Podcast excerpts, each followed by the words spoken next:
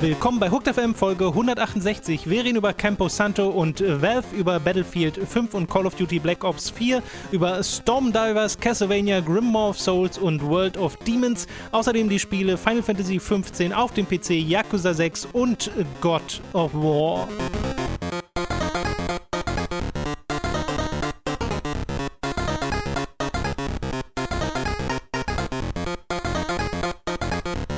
Wir begrüßen euch bei einer weiteren Folge Hooked FM. Ich bin Tom. Bei mir sitzt heute mal nicht der Robin, sondern dafür der Leo. Hallo. Und der David. Hallo. Vielen Dank euch beiden, dass ihr beide eingesprungen seid als ich wollte eigentlich viel lieber nach Bali. Robin-Ersatz. äh, ich dachte, wir nehmen auf Bali auf. Das ist der einzige Grund, warum ich gekommen bin. Ja, ja das habe ich nur so in die Mail geschrieben, dass ihr das beide so ernst nehmt. Dafür kann ich ja nichts, aber. So wie früher diese MTV-Sondersendungen von äh, MTV on an Isle oder so hießen die dann. Und ich dachte, wir sitzen dann da so vom Publikum. Ah, ja. Da vielleicht äh, in zwei Jahren dann. Ich hatte mir so ein Dschungelcamp-Ding versprochen. Irgendwie. Zahlt mehr bei Patreon, damit sich das die Jungs leisten können. Es kann nicht sein, dass sie alle nur 5 Euro damit ausgeben. Wir endlich auf eine Insel Wenn wir die 100.000 auf Patreon lang, knacken mit Das lang ersehnte Ziel. Ziehen wir nach Bali, auf Bali. Genau.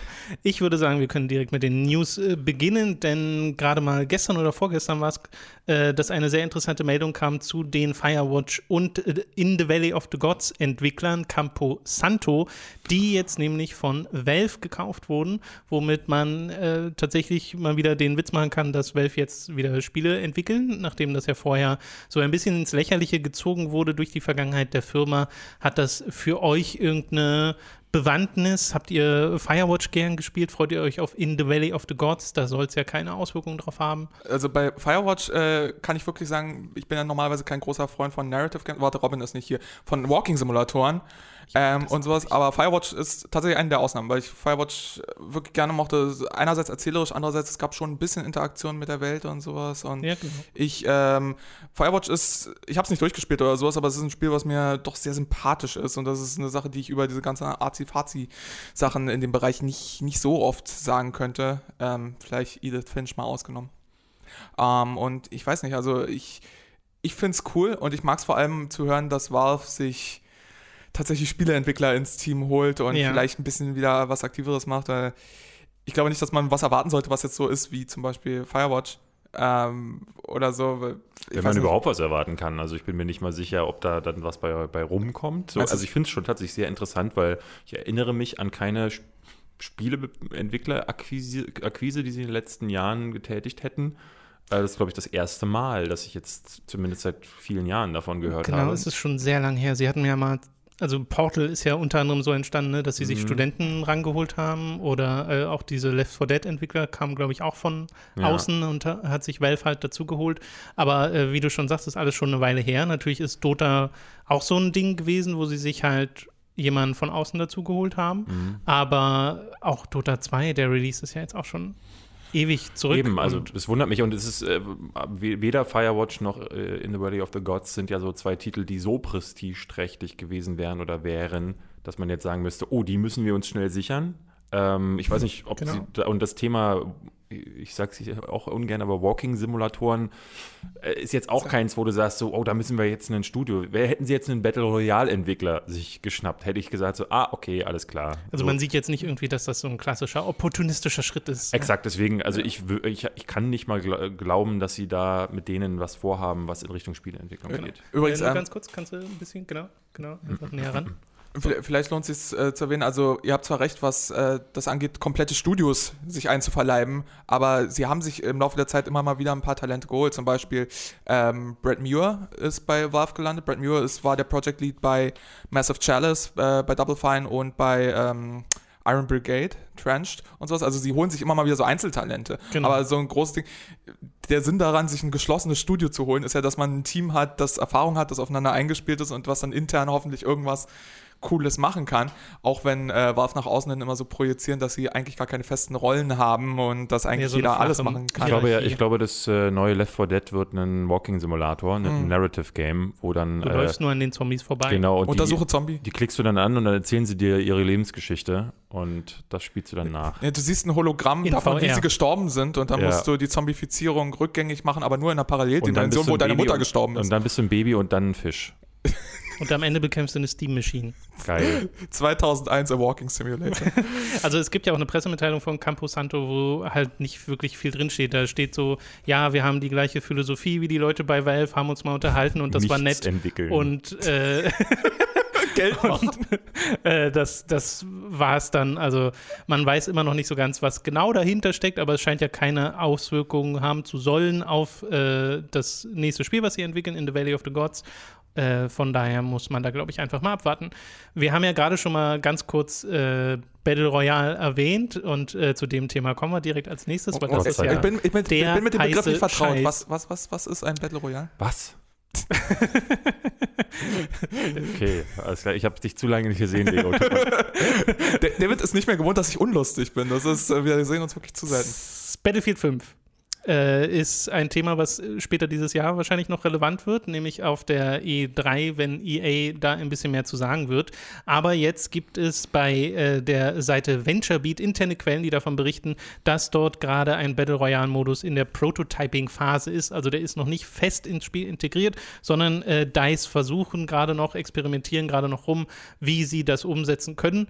Und ich glaube, überraschen wird es keinen, wenn es tatsächlich im Spiel landet. I'm shocked. Ja, Ich, geschockt. ich bin aber äh, wirklich überrascht. Ich hatte die, der, dieser Tage einen Tweet gelesen von irgendeinem Spieleentwickler, ich weiß nicht mehr welchem, ist irgendwie in meine Timeline gespielt worden, äh, gespült worden, weil ich äh, Speckobst und Neibel folge und die beiden ja sehr aktiv da euch so, auch solche Sachen retweeten und der meinte, dadurch, dass es im Grunde nicht mehr ist als ein klassischer Modus, wie früher halt auch Capture the Flag Ja. einer war, kann man erwarten, dass jeder Shooter, der einen Multiplayer-Modus hat, in den kommenden Monaten und Jahren auf jeden Fall einen Battle Royale-Modus haben wird. Ich finde es trotzdem interessant, ähm, dass da so schnell auch so Leute wie ne, DICE aktiv werden und das dann einfach ganz dreist kopieren, weil Genau. dieser, diese Zeiten sind ja schon auch eher vorbei, dass man sagt so, oh, Capture the Flag, machen wir auch bei uns ins Spiel rein. Ja. Also es ist schon irgendwie so, dass jeder dann versucht, also ein Call of Duty macht ja auch nichts anderes, als im Multiplayer-Modus immer wieder Dinge zu, zusammenzuschmelzen äh, oder woanders zu kopieren, aber die haben wenigstens den Schneid, es anders zu nennen. Nun weißt du nicht, ob es bei Battlefield 5 dann nicht vielleicht auch Battlefield-Modus Royal heißt, äh, aber Battlefield äh, Extreme. Sie nennen es einfach The Hunger Games, äh, Battle Royale und Hunger Games. Wie auch immer, jedenfalls die Sache ist, ähm, es ist nochmal ein bisschen was anderes, finde ich, als ein dezidiertes Spiel, was komplett darauf ausgerichtet Mhm. ist, ein Battle Royale-Spiel zu sein. Bei der Entwicklung bin ich sehr gespannt darauf, wann die Blase platzt, ehrlich gesagt, weil das werden jetzt Ich noch glaube, einige es, Leute. ich glaube, es wird an den Kosten liegen, denn bei Battlefield ist es ja schon so, DICE und EA haben das Ding ja schon so durchmonetarisiert, dass du dir da ja wirklich für 50 Euro einen Season Pass holst oder ein Pack, mit dem du Inhalte überspringen kannst, also einfach so hochleveln kannst auf Maximallevel, damit du dir das sparst. Und wenn du jetzt aber noch, äh, das ist ja das, was Fortnite und Co. so erfolgreich macht, noch diese Skins und so, wenn das auch noch mit dazu kommt, das ist ja eine absolute Kostenexplosion bei einem Vollpreistitel. Äh, ich kann mir vorstellen, dass wir dann äh, Ende des Jahres wieder eine Diskussion in diesem Ausmaße hätten, wenn sie jetzt sagen, okay, dann machen wir nochmal Mikrotransaktionen in unser ohnehin schon teures Spiel. Ich frage mich ja, ob das wirklich eine Blase ist, der Battle Royale-Modus, oder ob das tatsächlich sowas sein könnte, ähm, wie eben ein Team Deathmatch oder Capture the Flag, was du gerade schon erwart, äh, erwähnt hast, was so ein Mainstay sein könnte in dem Genre. Es passt halt nicht auf jedes Spiel. Also ich finde, in einem Call of Duty ist tatsächlich irgendwie ein bisschen unpassend, weil die jetzt nicht bekannt dafür sind, für ihre Massenschlachten. Bei Battlefield wiederum kann ich es mir einfach sehr gut vorstellen, weil die haben ja schon so Engines, die ganz viele Spieler gleichzeitig supporten und das da umzusetzen, fällt denen wahrscheinlich ein bisschen leichter. Aber vielleicht hat das ja das Potenzial, einfach auch in fünf Jahren noch spaßig zu sein. Also als Mainstay-Modus, wie gesagt, kann ich es mir auch vorstellen. Nur äh, Als singuläres Spiel, Als ne? singuläres Spiel, Ja. als dezidiertes Spiel, was wirklich äh, hauptsächlich oder vielleicht sogar ausschließlich ein Battle Royale-Konzept hat. Das ist eine Sache, da glaube ich jetzt einfach nicht, dass wir in fünf Jahren hier sitzen und weißt du noch, als es Videospiele gab, die keine Battle Royale-Spiele waren? Das kann ich mir einfach nicht vorstellen. so wie wir Zumal das heute mit MOBAs sagen. Zumal sowas wie HZ1N, bla, ich weiß gar nicht, wie Ach so, es ja. Äh, Hizzy oder- sagen Hizzy. wir. Hizzy Hizzy. oder, oder Daisy und wie sie alle heißen, die sind ja pr praktisch in der Versenkung verschwunden. So schnell sie da waren, so Das schnell stimmt. waren sie auch wieder weg. Ja. Ähm, PUBG zum Beispiel hat jetzt einfach das große Problem, dass sie technisch nicht hinterherkommen und dass da dann halt selbst große Leute ähm, vor ein paar Monaten so war es so, dass äh, Hand of Blood auf YouTube, der das Ding ja schon mit nach oben gezogen hat, sich dann öffentlich abgesagt hat davon und gesagt hat, so, ey, so technisch desolat wie es ist, mhm. lasse ich das sein. Ich spiele jetzt lieber Fortnite und ähm, wenn sowas passiert, äh, habe ich das, das Gefühl, dass die Spielerschaft heutzutage so wechsel- oder wankelmütig ist, dass das umschlägt und dass so ein Spiel ganz schnell auch wieder ganz tief fallen kann. So. Und das hatte ich früher eher nicht das Gefühl, dass sowas so schnell passiert. Das ist so, ähm, ein Fortnite lebt von den Streamern irgendwie gefühlt. Und wenn ja. die das nächste Opfer gefunden haben, auf das sie sich stürzen,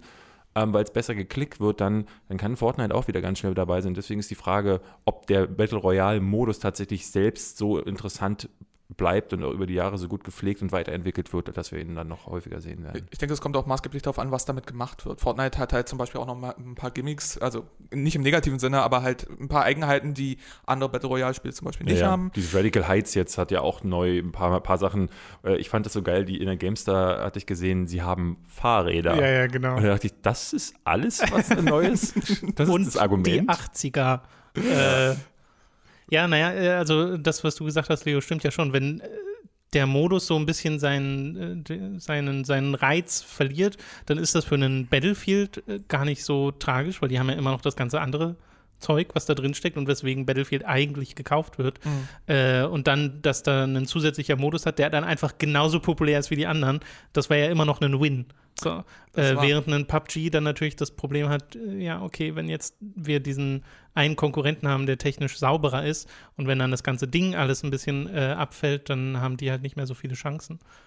Das, ja, es, es gibt halt so ein paar Sachen, die gerade im Streaming-Bereich auch so Dauerbrenner sind, die also wo es, wo es ganz schwierig ist, denen nie der Rang abgelaufen wird. Aber ja, so wankelmütig wie es jetzt, also zum, zumindest der Wechsel von PUBG zu Fortnite, was also es fühlt sich schon an wie ein Wechsel, finde ich zumindest. Ja, ja, doch. Äh, es wird ja jetzt auch, wie gesagt, eher von Fortnite-Klon geredet als von PUBG-Klon, obwohl PUBG das Spiel war, was es hochgebracht ja, hat. Ja, ähm, also gebe ich dir recht, David, sowas habe ich in dem Ausmaße auch noch nicht erlebt und ähm, es ist, es wäre interessant, einerseits, ob wir so einen Effekt auch nochmal sehen, was so ältere, verhärtete Streaming-Spiele äh, sehen. Ich meine, Kartenspiele versuchen seit Jahren Hearthstone den Rang abzulaufen, mhm. schaffen es bislang nicht so richtig. Was ist denn eigentlich mit, ich habe mich neulich erst wieder gefragt, wo Gwent geblieben ist. Ja, ne, lässt ein bisschen auf sich warten. Es, ist es immer noch in der Beta? Ja, ja, ja, das ist es. Aber ähm, es hieß ja eigentlich, sie haben den Gesamtrelease verschoben, weil sie mit dem Story-Modus nicht hinterherkommen. Aber das kann ja nun nicht noch ein volles Jahr länger dauern, weil das war zu der ersten äh, Jahreshälfte 2017 angekündigt, soweit ich weiß.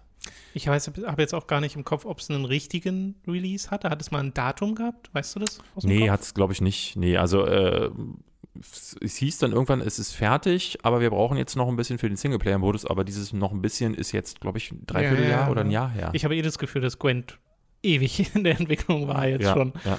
Äh, wir, wir, haben uns neulich noch darüber unterhalten, der Singleplayer-Modus von Gwent ist auch eine Sache, auf die ich und ich glaube auch du, Tom, ja, äh, ja. durchaus auch warten, weil das, was sie mal gezeigt hatten, sah eigentlich ziemlich cool aus für ich, so Ja, mega, mega gut. Ich habe mittlerweile, wirklich, ich hab mittlerweile wirklich das Gefühl, dass die sich mit ähm, der internen Entwicklung von ähm, Cyberpunk so, so übernommen haben, dass die äh, um, umschiften mussten intern und dass dann einfach an Gwent kaum noch jemand arbeiten konnte. Dabei sollte es ja eigentlich der Moneymaker für zwischendurch sein. Gut, sie haben immer noch äh, Good Old Games und das läuft wohl, glaube ich, auch noch ganz gut, aber mhm.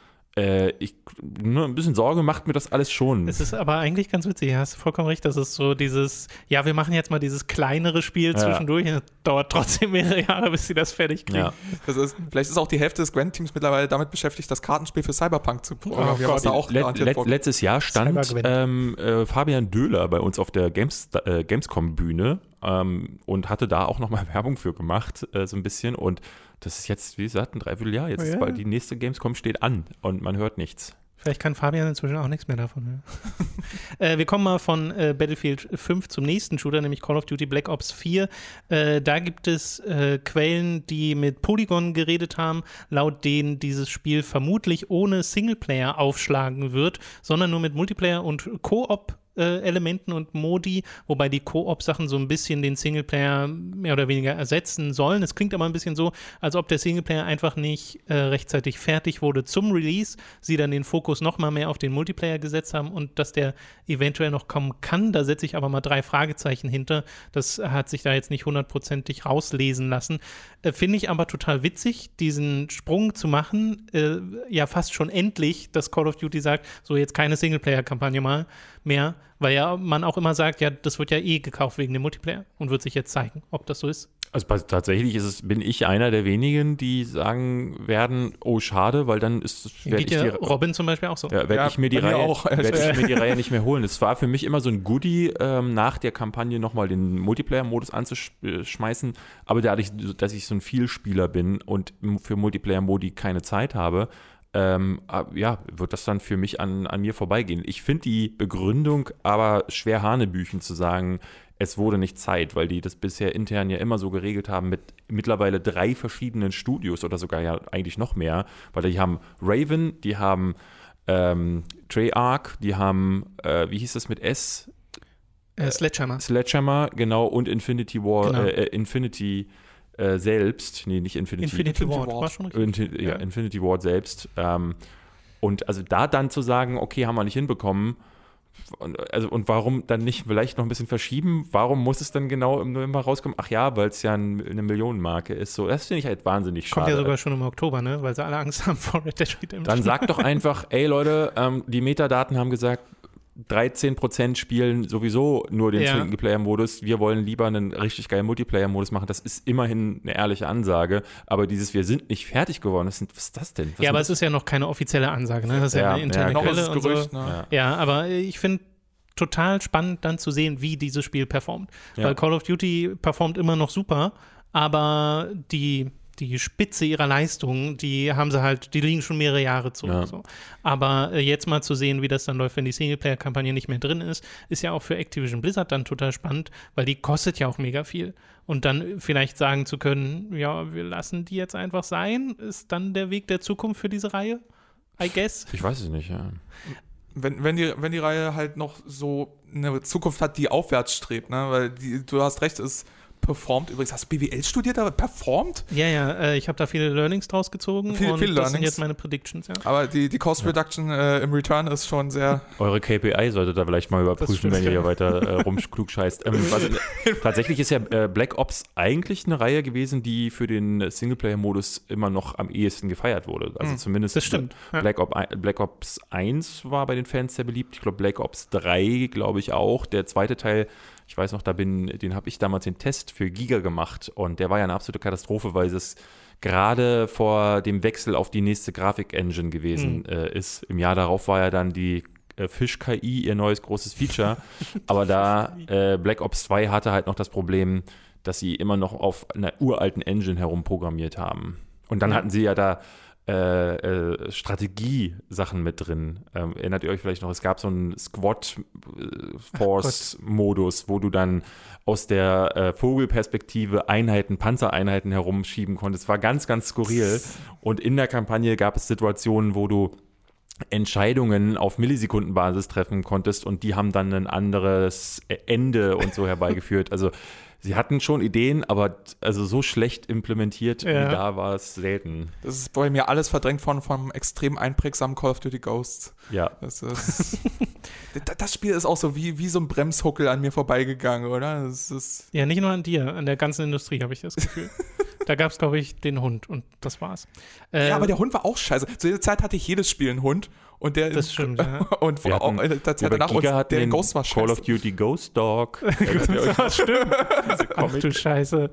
äh, genau, äh, es wird halt trotzdem in diesem Jahr eine Singleplayer-Kampagne für Call of Duty geben, denn es kommt das Modern Warfare 2 Remastered, das nur die Singleplayer-Kampagne ja. haben wird und nicht den Multiplayer. Da, da werden sich auch, also ich habe jetzt noch keine Reaktion im Internet gesehen, aber ich glaube, einer der großen Reizpunkte von den alten Call of Duties war, dass viele Leute coole Erinnerungen daran hatten, sich über klassische Maps zu jagen und ja. so weiter. Und nicht, dass die Modern Warfare-Kampagnen schlecht werden oder so, im Gegenteil, die sind recht gut, aber ähm, wobei der zweite dann auch schon nicht mehr so gefeiert wurde wie der erste. Aber als, ähm, ich weiß noch, als das Remaster von äh, Modern Warfare 1 angekündigt wurde, und alle gesagt haben, wow, ich habe so viele coole Erinnerungen mit meinen Freunden auf diesen Maps uns zu jagen und sowas. Und jetzt so, Ja. Ja, tatsächlich war ja bei Modern Warfare 1, muss man ja sagen, der Singleplayer-Modus hat ja so viel anders gemacht, ähm, dass äh, das Genre dadurch revolutioniert wurde. Und ich persönlich hatte tatsächlich neulich lange im Kaufbildschirm des Remasters ge gestanden, habe mich dann dagegen entschieden letzten Endes, aber ähm, ich, weil ich das so feiere, das Ding, ähm, wollte ich es mir tatsächlich holen. Modern Warfare 2 hingegen war die Kampagne dann so, überladen, dass es mir gar keinen Spaß gemacht hat. Also wirklich so äh, auf einer Ebene, äh, wo ich merkte, da hat, haben die falschen Leute sich die falschen Gedanken gemacht. Denn Mhm. im ersten Modern Warfare gab es neben dem großen ganzen Spe Spektakel eben auch die kleinen, ruhigen Momente. Und irgendjemand hat nur verstanden, oh, die Leute wollen Spektakel, mehr, mehr, mehr, mehr, mehr. Und dieses mehr, mehr, mehr führte dann dazu, dass irgendwann Panzer und Jets über dem äh, weißen, äh, über dem Oval Office herumschwebten. Ich glaube, die letzte Mission war ja dann, wo du dann äh, um, äh, vor dem Re Regierungsgebäude in Washington mit Panzern gekämpft hast und Luftabwehrraketen hast du nicht gesehen. Und ich dachte nur, nein, äh, Sniper-Mission, ruhig, schleichen, geht auch anders. Was soll das? Diesmal überlebst du die Atombombe und wirst durch die Luft geschleudert. Und Ja, ja, das war ein bisschen schade so. Und äh, deswegen muss ich diese Kampagne jetzt nicht unbedingt spielen, verstehe dann aber auch eher, dass man sagt so, der, der erste, der erste Modern Warfare Teil war halt in zweierlei Hinsicht revolutionär, weil er hatte diese großartige Kampagne und er hat aber im Multiplayer auch diese ganzen, das was heutzutage selbstverständlich ist für den Call of Duty Multiplayer, die Klassen und die freischaltbaren Waffen und so weiter und so fort, das war vorher de facto nicht so in Call of Duty. Das war auch eine Sache, die Modern Mhm. nee, Warfare 1 nirgends. Nirgends. Es gab Ja. kein Spiel, das, so, Eben, das das so gemacht hat. Das hat Modern Warfare 1 im Wesentlichen revolutioniert. Und jetzt, äh, ich weiß nicht, wie gut der, der Remaster vom ersten Teil sich geschlagen hat, von Modern Warfare 1. Ähm, na, der war ja erst gebundelt mit Infinite Warfare Mhm. und dann als äh, Einzelrelease, deswegen fällt mir das auch schwer, das Ja. so genau zu sagen. Aber Äh, wahrscheinlich gut genug, wenn sie jetzt einen Ich, zweiten ich, ich hoffe, er hat sich gut genug geschlagen, aber auf der anderen Seite, wenn er sich vielleicht nicht so gut geschlagen hat und deren Konsequenz jetzt ist, ja, dann machen wir halt beim zweiten nur die Kampagne. Also, War das dann- nicht die mit der Flughafenmission? Die mit No Russian, ja. Aha. Mhm, Und äh, die deutsche Version war ja damals geschnitten. genau. Ja. Da konntest du einfach nicht schießen auf die Zivilisten. ne? Nee, ich glaube, es gab, war es nicht so, dass du einen Bildschirm hattest, wo am Anfang äh, ein Auswahlmenü kam? Ja, oder, oder Schrift? Ich glaube, das war eine Auswahl, die sie dir später gegeben haben. Oder war das einfach generell in Ich der deutschen so? Ich habe es jetzt auch aber nicht mehr genau in. Erinnerung. Das, das finde ich ähm, ein bisschen feige. Da waren, wir noch, da waren wir noch bei Gamona, liebe Herren. Das Ja. weiß ich noch. Oh Gott. Oh ja, stimmt. Wann war Das- denn Modern das- Warfare 2? Das muss war 2019 gewesen 2000 sein. 2009 dann, oder? 10, 2010, Oder glaube ich. 10. Ja. Krass. Das ist, ich, fand, ich fand das schon damals unheimlich feige. Ich weiß noch, wie wir die News damals äh, alle gesehen haben und sowas. Und ich, ich finde, an der Stelle, dann hätte es vielleicht eine richtige Zensur besser getan. Dann hätten sie in den Soundtrack einfach reinhauen sollen, Sunshine, Lollipops und jetzt mit Seifenblasen irgendwie den Leuten im Flughafen so, ah, meine Augen, sie brennen. Das hatten wir damals bei, äh, genau das hatten wir in den Gamona Hotshots so umgesetzt. sehr gut. ja, Ja, genau so. Ich glaube, vielleicht hast du den Vorschlag damals schon gebracht. ich glaube nicht, aber Das war dann Kann man, die, 2009. kann man die irgendwo gucken, die Gamona Hotshots? Äh, ich habe sie noch auf einer Platte zu Hause und Aber Olli hat neulich herausgefunden, dass es über Umwege auch auf dem Gamona-Player noch möglich ist, die zu finden. Weil, Oh, äh, die also sie ganzen, liegen noch irgendwo auf dem Server sozusagen. Ja, die ganzen al- al- alten Inhalte sind da nicht mehr erreichbar, äh, weil die neuen so gut sind, dass sie alles überstrahlen wahrscheinlich. ja, Ja, ja, also deswegen sind die Videos zum Teil nicht abspielbar. ich, ich, ich weiß noch, dass ich äh, unser, den Hotshots Jahresrückblick bei dem Jahreswechsel, bei dem Tom und ich auch bei Gamona waren, Mhm. Äh, den gibt's irgendwo. Den habe ich nämlich neu äh, vor einer Weile Ui. gefunden und habe den Robin verlinkt, der ihn nicht kannte. Äh, weil das ist unser erster Auftritt von der Kamera. Zumindest unser erster, also auf jeden Fall unser erster gemeinsamer. Also war generell einer nee, der euer ersten erster gemeinsamer, Kamera. euer erster, ach so, stimmt, Prince of Persia war nämlich da noch, die Prince of Persia History, Und da Fotodojo. da ihr Fotodojo war aber, glaube ich, danach. Ja. Ich War glaube, Fotodojo danach? ich glaube, Fotodojo war Ich bin, äh, ich eine glaube, wir- wir Ja, ja, wir sind jetzt ein bisschen. Äh, gut, also das soll es auch eigentlich zu Black Ops gewesen sein, es sei denn, einer von euch hat jetzt noch was äh. Spannendes. Ähm, ihr seid doch beide, wenn ich das richtig in Erinnerung habe, eigentlich Fans der Spiele von Hausmark, oder? Nimm das zurück. Nimm das sofort zurück. Nee, doch.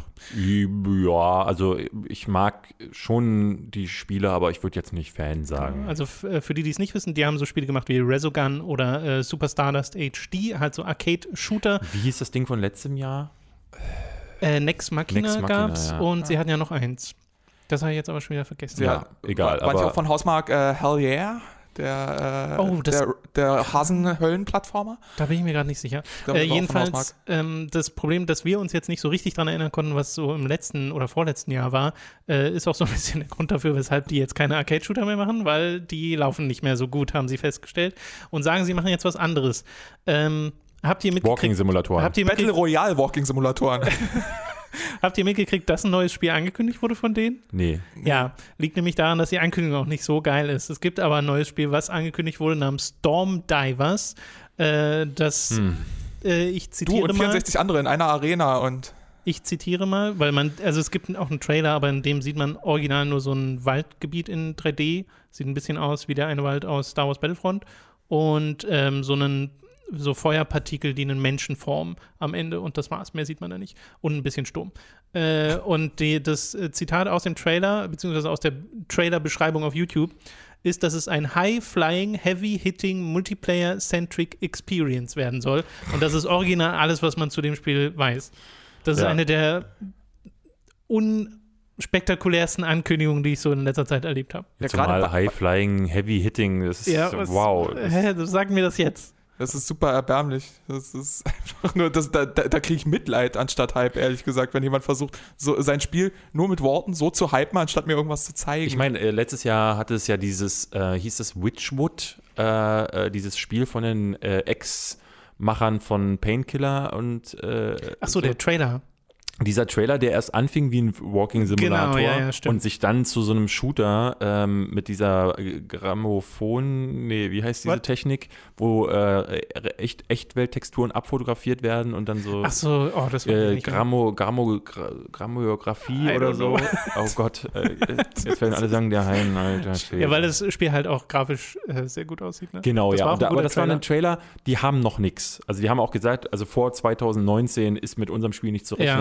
Aber dieser, dieses kleine Konzeptding dazu zu bringen, um schon mal ganz klar zu machen, was ist das? Ja. ist, und vor allen Dingen die Tonalität auch so, ne? Also durch diesen Anfangsgag wusstest du, okay, das wird einer offensichtlich von diesen klassischen Shootern. So. Genau. Und so macht man das richtig, wenn man auch noch nichts hat, so wie sie es hier machen, nur Hausmark. Offensichtlich nicht, aber haben die tatsächlich eine äh, offizielle Bestätigung, dass sie mit ähm, Arcade-Shootern. Äh, Ja, ja, es gab so eine richtige Pressemitteilung, wo sie geschrieben haben, die verkaufen sich einfach nicht. Ah, okay. Und deswegen werden wir jetzt damit aufhören und werden uns in anderen Genres versuchen. Und das hier ist der erste Versuch. Der Announcement-Trailer, den sie da veröffentlicht haben, der sagt halt nichts. Also, weil du, du siehst halt diese Ingame-Grafik so ein bisschen. Mhm. Äh, und es wird, denke ich mal, irgendwie ein First- oder Third-Person-Shooter. Und High-Flying kann man jetzt spekulieren, dass es irgendwie andere ähm, Fortbewegungsmethoden geben wird. Titanfall. Aber uch, keine Ahnung. Ah, ja. Es ist einfach keine sonderlich gute Ankündigung. Es gibt, es gibt da zwei Sachen, die ich mich bei der ganzen Sache frage. Erstens, können Hausmark irgendwas anderes als Arcade-Shooter? Weil, wenn ja, dann haben sie es mir zumindest nicht bewiesen. Und zweitens, wie, wer kommt auf die Idee, etwas anzukündigen mit High Flying, Heavy Hitting und dann einen Trailer zu machen, in dem man ein Waldgebiet sieht Ja, und ja. sonst nichts? Das, das, da gebe ich dir recht, aber die erste Sache, die, da muss ich leider widersprechen, weil, also ich meine, wenn ich mich entsinne, was zum Beispiel die Total War-Macher ähm, Creative Assembly mit einem Alien äh, Isolation gemacht haben, das ist ja auch ein kompletter Genrewechsel. Also in Sehr der wahr. Vergangenheit gab es sehr, sehr gute Beispiele. Ich habe manchmal sogar das Gefühl, gerade äh, Studios, die lange an einer äh, immer gleichen Sache machen, dass die gefühlt ist das so dieser Modus, wo sie immer schon mal ausbrechen wollten und sich dann Mhm. da richtig reinhängen. Also würde ich jetzt gar nicht von vornherein Ich würd- ich sage auch nicht per se, ich sage nur, ähm, ob sie es können, wissen wir halt nicht. Das ist, äh, das ist Ja, der ja. Punkt, das ist ungewiss. Ich würde es ihnen auf jeden Fall wünschen, weil Hausmark mir an und für sich sympathisch sind und ich eigentlich voll mag, dass die diese Arcade-Shooter-Fahne die ganze Zeit hochgehalten haben und jetzt gemerkt haben, oh, das, das geht jetzt Keiner nicht will mehr. es. ja. Und, So ein Bild äh, erinnert mich so ein sie bisschen an. Way Forward. Die, die letzten, die noch diese äh, 2D-Plattformer Plattformer. machen, die immer irgendwie, also ich hatte jetzt gerade äh, The Mummy Demastered nachgeholt vor zwei Wochen ähm, und dachte halt auch gleich wieder, ja, man merkt so, da ist nicht viel Budget dahinter und es ist auch immer so, ich habe immer so auch meine zwei, drei Kritikpunkte an diesen Spielchen. Ähm, aber ich möchte auch, dass sie niemals aufhören. Aber die waren so ein bisschen Vorreiter dieser 2D-Plattformer-Renaissance der letzten Mhm. Jahre, weil die haben das ja die ganze Zeit gemacht. ja, Äh, und jetzt gibt es ja ganz viele Indie-Spiele, die das machen. Gut, ähm, ebenfalls ein neues Spiel, was angekündigt wurde von äh, Crow Team, das neue Serious Sam, äh, der inzwischen offiziell vierte Teil, glaube ich. Äh, nachdem der letzte ja so äh, etwas arg gritty wurde. Also da bin ich kein großer Fan von dem ganzen, von der ganzen Präsentation des Spiels und auch vom Spiel selbst nicht. Den zweiten und ersten finde ich aber super.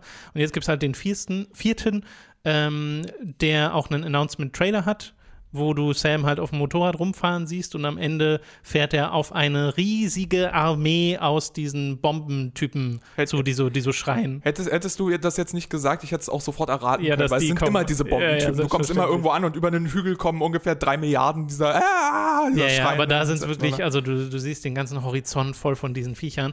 Ähm, ist natürlich jetzt erstmal nur so ein Stimmungstrailer, wo man noch kein Gameplay sieht, finde ich aber trotzdem ganz witzig. Serious Sam ist leider die Sorte Reihe, die ich schon immer ziemlich mäh fand. Also ich habe keinen der Teile besonders gemocht. Den ersten Teil, den hast du früher mal auf einer LAN mit deinen Freunden gezockt Ganz genau. äh, und hast irgendwie Spaß daran gehabt, dass die Bossgegner auch mal sehr, sehr groß wurden. Äh, anders als in den vielen Shootern der damaligen Zeit. Aber die Reihe danach habe ich nicht weiterverfolgt, weil sie sich nie großartig entwickelt hat. Ähm, Äh, ja, und der dritte Teil war grafisch, wie gesagt, auch so anders. Ich habe jetzt von Robin auf Twitter, ich habe die einzige Reaktion, die ich dazu mitbekommen habe, war, dass Robin sich über den Grafikstil echauffiert hat. ja, naja, weil es jetzt auf dem Trailer wieder sehr ins so realistischere geht, etwas Ja. entsättigt und äh, ich glaube, Robin, und da würde ich ihm auch zustimmen, ist ein großer Fan von dem sehr farbenfrohen Stil des zweiten Teils, weil das sich hervorgehoben hat im Mhm. Vergleich zu allem anderen. Äh, und bei Serious Sam 3 muss ich auch irgendwie immer an Dead Rising 3 denken, was auch so in diese Richtung ging, wo das halt aussieht wie jedes andere Spiel so ein bisschen und da geht halt viel Persönlichkeit flöten und das ist schade. So. Aber naja, kommt ein neues Serious Sam. Wie es scheint, seid ihr jetzt beide nicht so begeistert. Aber du magst ja auch Doom nicht. Ich- Deswegen wundert mich Ich, das ich habe exakt dieselbe Einstellung und exakt dieselbe Erfahrung mit Serious Sam wie David, nur ergänzt durch, ich erinnere mich an die Riesenkanone, die man mitnehmen konnte, Oh ja. die irgendwo die Kanonen die Kugeln wirklich so Aber auch das war für mich ein reines LAN-Erlebnis. Und ansonsten, Na gut. Äh, ich, ich, ich hätte jetzt nicht mal, ich hätte dir nicht mal sagen können, ob es einen dritten Teil gab. Ja, so, so weit ist es bei wie gesagt, das ist, um, um den dritten Teil ist nicht so schade. Nee, Pfeife. will ich nicht. will ich einfach nicht. Trotzdem schön, dass du hier bist, Leo. Äh, halt die Fresse, Alter. So, die letzten zwei Spiele. Ähm, das eine nennt sich Castlevania Grimoire of Souls. Konami hört endlich auf die Fans und entwickelt ein 2,5D Castlevania, ein brandneues für Mobile-Plattform. Ja, Multiplayer-Spiel. Mit Multiplayer. Ja. Ja. Ja, ich habe da von ganz vielen Leuten die, die enttäuschenden Tweets gesehen. ähm, es ist ein bisschen wie äh, die Metroid-Ankündigung von Nintendo mit diesem, wie hieß das? Oh ja, äh, äh, For- Federation, Force für den 3DS, ja, genau. Oh, weia, ey, da haben auch alle gedacht so, ja, äh, nee, Äh, nein, doch das nicht. war es nicht, was ich wollte. Was, Ich habe aber hier das Gefühl, dass Konami aktiv die Leute ärgern möchte. Mhm. Also es wirkt manchmal so, als ob sie so ein, als ob da so ein CEO mit einem Stock sitzt und die verschiedenen Fanbases von Metal Gear und von Castlevania so ein bisschen pokt. Ja, bin ja, ja, sorry.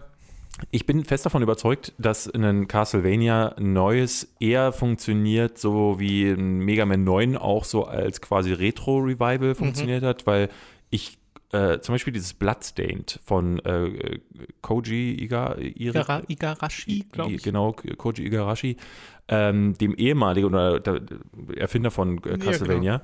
Äh, das sieht grauenhaft aus. Also das sieht wirklich, wirklich schlecht aus. Ähm, nicht nur das Stil, sondern also du kannst ja in der Entwicklung so, ich gucke ganz gerne deren äh, Deve Development-Tagebücher, weil ich dann immer wieder bestätigt werde, Okay. dass das überhaupt nicht bin da funktioniert. gar nicht auf dem aktuellen nee, Stand. Das sieht leider nicht, nicht gut aus, so was die Animationsphasen angeht, was auch dieser ganze Stil angeht. Ähm, ich bin aber großer Fan von äh, Lords of Shadow. Ähm, Und ich Mhm. glaube, dass ein Castlevania so im Jahr 2018 auch eher sein sollte. Ähm, oder dass sie jetzt, ne, die, die haben sich ja ur ursprünglich auch mal an God of War ähm, orientiert, dass sie jetzt gucken, was kann man vielleicht noch, machen? dass sie das vielleicht auch nochmal machen. Das neue Shadow wird wie das neue God of War. Das Er hat einen kleinen Dracula-Minisohn dabei. Boy.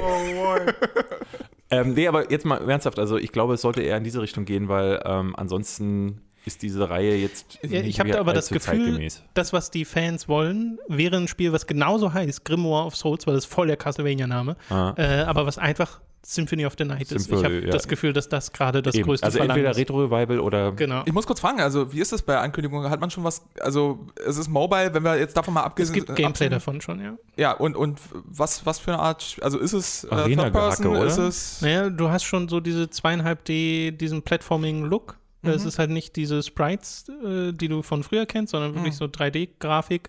Und äh, du siehst halt so ein paar dieser Multiplayer-Matches, aber wie genau sich das jetzt in der Spielstruktur äußert, das weiß ich Es ehrlich sah so nicht. aus, also ich, ich muss gestehen, ich habe keinen Trailer gesehen, aber äh, was ich auf Screenshots oder äh, in so kurzen GIFs gesehen habe, sah es so aus, als wäre das so ein Arena-Ding, wo du einfach so mehrere Plattformen hast, dann sind da vier Spieler und die springen auf den Plattformen umher und jede, wir versuchen sich gegenseitig. Aber ich glaube, Äh, das, ist halt nicht- ich glaub, das ist halt nicht alles, was in dem Spiel drin steckt. Okay. So 100% sicher bin ich mir jetzt aber. ja, äh, mehr kann ich Äh, das Ding nicht ist ja, dazu. allein schon durch die Plattform schreckt es halt, glaube ich, viele Leute ab.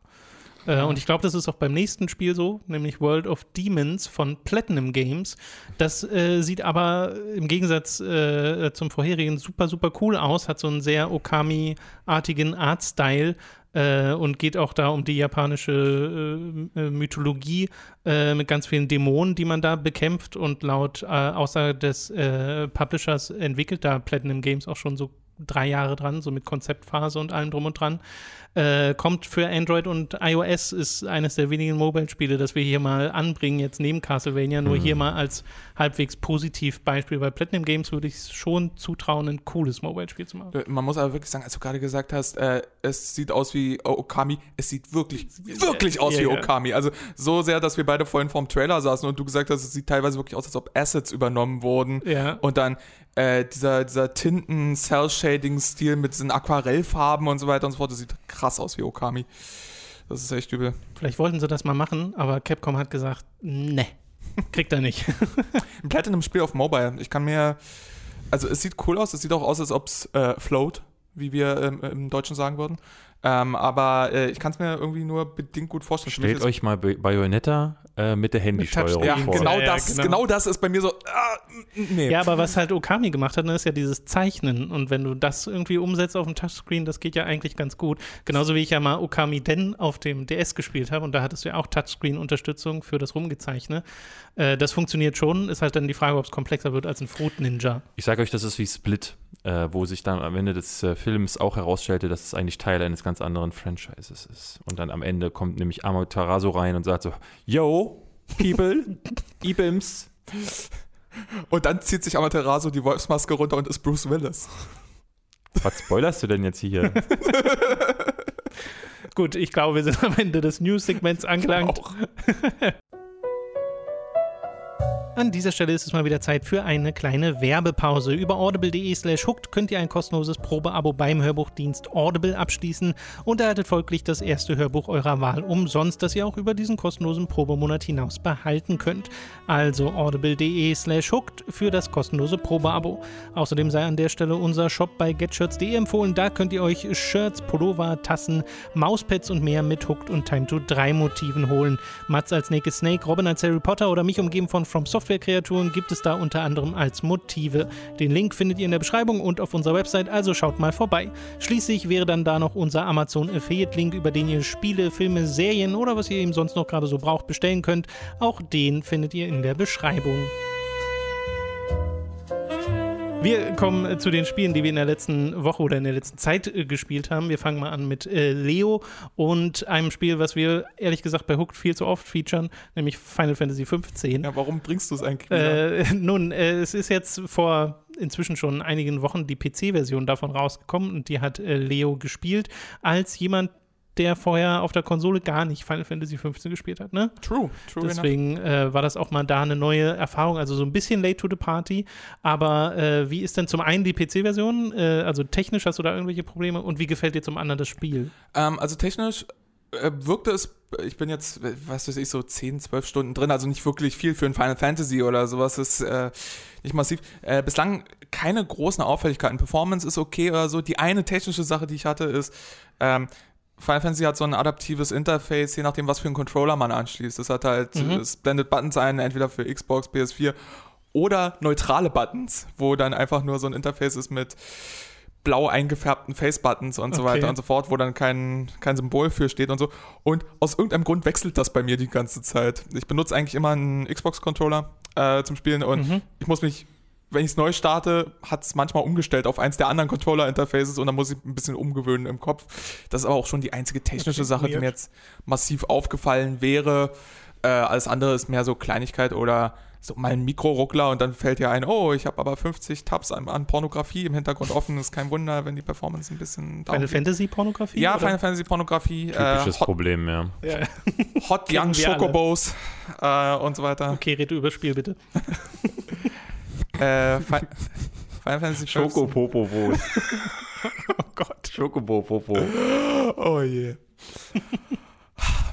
ähm, ja, äh, Final Fantasy 15 ist ein japanisches Rollenspiel. Du musst nicht von vorne anfangen, Leo. Meinst du, die Leute wissen, was ich glaub, es ist? Bei Hooked, gerade die Leute bei Hooked wissen sehr genau, was Final Fantasy 15 für ein Spiel ist.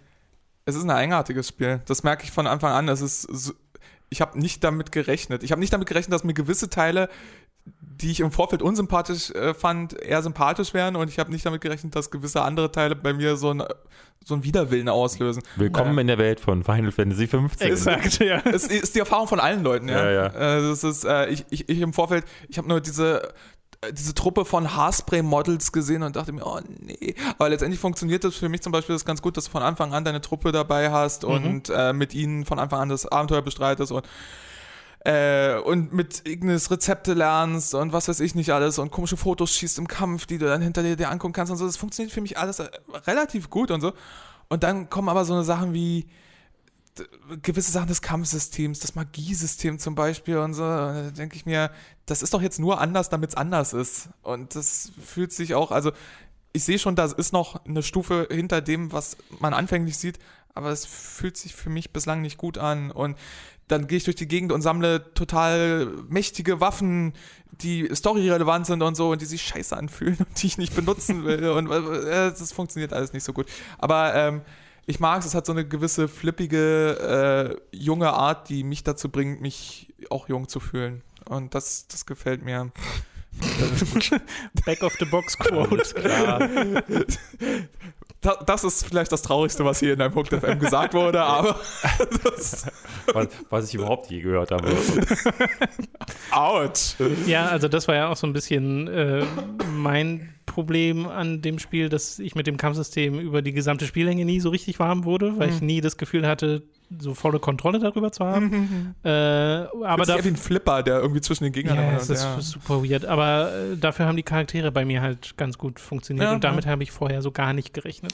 Ich habe äh, damals in einem Video gesagt, dass es für jeden positiven Punkt eigentlich zwei negative gibt und man mhm. sich die ganze Zeit fragt, warum man das nicht mehr scheiße findet, aber man kann halt einfach nicht so, weil äh, ne, dann fährst du durch die Welt und dann kommt diese tolle Musik und dann ist ein Schokobo da, dann lässt er sich aber kacke steuern und dann äh, hast du das Kampfsystem, was so schön aussieht und so schön float, aber äh, da drei Dinge fallen dir auf, wo du denkst, äh, äh, dann ist die Story ein wirres Durcheinander, oh, ja. wo Punkte einfach übersprungen werden, von denen Wobei ja, muss man sagen, Leo inzwischen ein ganz anderes Spiel spielt, als wir beide gespielt Stimmt, haben zu Release. Das ist wohl wahr, ja. Das ist ja gepatcht wie sonst nichts. Was, was, was, hat sich denn äh, zum Beispiel bei, in Sachen Storyverlauf verändert zwischen also, eurer Version und es meiner? Gab, es gab zum Beispiel diesen Kingsglaive-Film, der vorher ähm, so, so ein animierter Film und der hat überhaupt erstmal äh, zum Beispiel erklärt, was ist in dem Königreich vorgefallen, wer ist auch dieser Arden, äh, genau. der da immer wieder auftaucht, so eine sehr mysteriöse Figur. Ich will da nicht zu vor, vorweggreifen.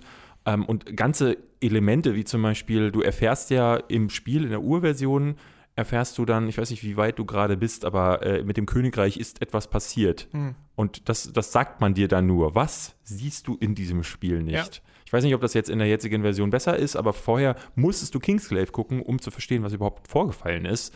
Und das war so für mich, da dachte ich auch so, wow, nee, so funktioniert das nicht. Das Wenn du den ersten großen Wendepunkt meinst, der so für, für Ignis äh, relevant wo, ist mit. Wo du nicht mehr in die Stadt darfst. Genau, ja. genau. Ja, also da, da war ich schon und das siehst du halt aus der Ferne. Ja, am Horizont ist irgendwas. Ja, genau, dann und, haben sie ja, das nicht geändert, weil im Original ist es genau so. Und äh, das, das ist nicht cool. Das macht man nicht, nee. meiner Ansicht nach. Ich finde, es hat sich ja total angefühlt, als ob hier einige Sachen fehlten. Äh, inzwischen sind, glaube ich, manche davon hinzugefügt worden, aber sie patchen ja immer noch weiter und mhm. es bekommen ja immer noch DLCs äh, dass du zum Beispiel Offroad gehen kannst mit dem Auto. Das ging vorher auch nicht. Hm. Äh, und halt Mach ich auch nicht. Wus hätte ich jetzt nicht mal gewusst, ob man es kann, ehrlich gesagt. Ja, es gibt noch zahlreiche so kleine Gameplay-Tweaks, glaube ich, aber die genaue Leiste habe ich da jetzt auch nicht im Kopf. Ja, aber, aber es, ist, es ist wirklich so, wie du sagst, David. Also, we- weißt du, du cruist so schön im Auto und hast irgendwie den äh, Soundtrack deines Lieblings-Final Fantasies drin. Da Genau. so einen Song, den finde ich total gut. Den habe ich immer im Ohr, wenn ich das Das, das klingt aber gerade wie äh, Persona 5, äh, die Mall. Ich fand, es klang wie ein Mix aus dem und dem Und, und, und, und dann springst du raus und da ist ein cool, cool animierter, großer Gegner und dann flipperst du und du denkst dir, ah, irgendwie sitzt alles nicht so richtig. Es ist, es ist ein Spiel, was nicht völlig sitzt. Aber Ja. auf der anderen Seite sitzt es genug, als dass du dir denkst, so, ja, irgendwie ist es mir doch sympathisch. Ich fand es wahnsinnig faszinierend, auch auf Ja. seine fehlerhafte Art und Weise. Es ist halt ist so, ich will nicht Es sagen wie, wie so. Deadly Premon- Premonition, Nee, nee, aber nee. Ähm, es ist ein, ein, ein sehr unrundes, aber irgendwie doch äh, tolles Spiel. Mir hat das großen Spaß gemacht und ich äh, würde mir gerne wünschen, dass ein Nachfolger auf diesen Stärken aufbaut, ohne diese getrubbelte Entwicklungshistorie. Ähm, aber wenn ich halt Jahre. mitbekomme, dass sie jetzt äh, bis 2019 oder so ja immer noch DLCs geplant haben, wer weiß, ob es überhaupt ein Team gibt, was schon Ich glaube, sie nennen einfach irgendwann Final Fantasy 15 nochmal um Ja. in 16, Ja. weil es ja quasi ein neues Spiel ist. Das kann sein. Aber auf mich wirkt es auch. Also, ich, wie gesagt, ich habe es ein Dutzend Stunden gespielt und ich hatte Spaß, aber es wirkt auf mich hart wie ein Spiel. Das würde ich durchspielen, würde Spaß damit haben und wäre bis zum Ende nicht überzeugt. Bis nach dem Endkampf wäre ich nicht überzeugt vom Spiel und hätte trotzdem meinen Spaß gehabt und hätte es irgendwie gemocht.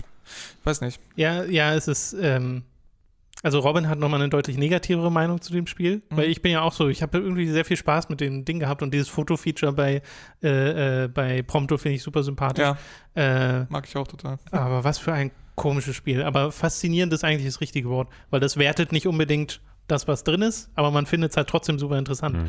Ähm, gut, wir kommen äh, von dem einen äh, japanischen Spiel zum nächsten, das, äh, glaube ich, auch erst letzte Woche oder vor zwei Wochen oder so erschienen ist. Nee, jetzt diese neu. Woche ja tatsächlich. Woche, ja. ja. nee, also äh, letzte Woche Dienstag ist es. ich, Okay, erschienen, genau, ja. nämlich Yakuza 6, äh, das hast du gespielt, David. Ja. Ich bin gerade noch bei Kiwami, Ja. noch ganz am Anfang der Geschichte von äh, Yakuza und äh, kriege dann immer nur so nebenher mit, was so mit Teil 6 passiert, dass das irgendwie das Ende der Story von Kiryu sein soll. Mhm. Und ähm, bin aber total äh, fasziniert von der Reihe als Neueinsteiger, der Yakuza Zero total Ja. super fand. Ähm, wie ist denn da der sechste bisher? Also dazu muss man erstmal sagen, dass ich auch nur Yakuza Zero gespielt habe. Ach, du machst einfach den Sprung. ich habe den Sprung jetzt Aber das finde ich auch super interessant. weil ich äh, die dazwischen, also ich könnte mir jetzt dann auch mit Kiwami äh, das Ganze dann nochmal mit einer neuen Engine und so geben, aber also interessant wäre tatsächlich zu sehen, wie, die, wie der Sprung innerhalb der Reihe war. Also ich würde gerne wissen, ähm, wie hat sich das entwickelt, denn Yakuza Zero spielt sich genauso wie Yakuza 6. Also ich hatte jetzt gedacht, Okay. dass da jetzt großartige Unterschiede sind, aber nein, die haben, Yakuza Zero war ja auch ein neues Spiel, es war Genau, ja, ja. irgendwie so quasi so ein Spin-off innerhalb der Reihe ein Prequel, ähm, wie das jetzt, ich weiß nicht, du, du müsstest den Sprung ja äh, besser ausmachen können. Also ist Kiwami genauso auch wie Yakuza Kiwami Zero? spielt sich ganz genauso, ja. Also ich habe bisher, es ist wirklich, als ob du einfach weiterspielst, das Spiel, wenn Ja, ja. du von Zero zu Kiwami gehst. Und die haben ja für Kiwami ganz vieles auch überarbeitet, Ich, ich, was in Yakuza Zero sich schon ähm, äh, als Okay. äh, passend Ich habe es aber auch erst zwei Stunden gespielt. Se, ne? seid, Also, seid ihr beide euch überhaupt sicher, ob es einen Sprung gab? Weil die Sache ist die, ich habe Yakuza 3, 4, 5 gespielt ja. und jetzt von dem neuen Block sozusagen, von Kiwami, Zero und 6 nichts gespielt.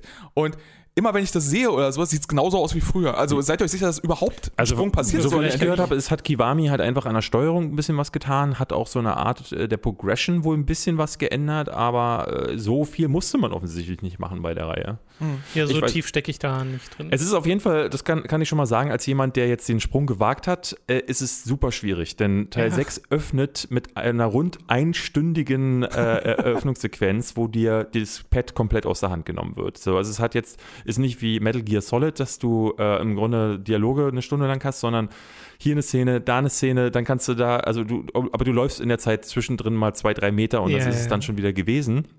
Und in der Zeit pflanzen dir, dir so viele äh, äh, Charaktere und äh, auch Erlebnisse von vorher. Ne? Also du, ich habe dann plötzlich ein Mädchen, ich bin Onkel von jemandem und dann ist da plötzlich ein Baby und äh, es erschließt sich so ein bisschen dann innerhalb des äh, Prologs, dass das auch nochmal in sich selbst ein Rückblick war. Dieses kleine Baby ist nämlich die, ähm, das glaube ich kann man sagen, weil es gleich am Anfang passiert, die Tochter deiner Ziehtochter.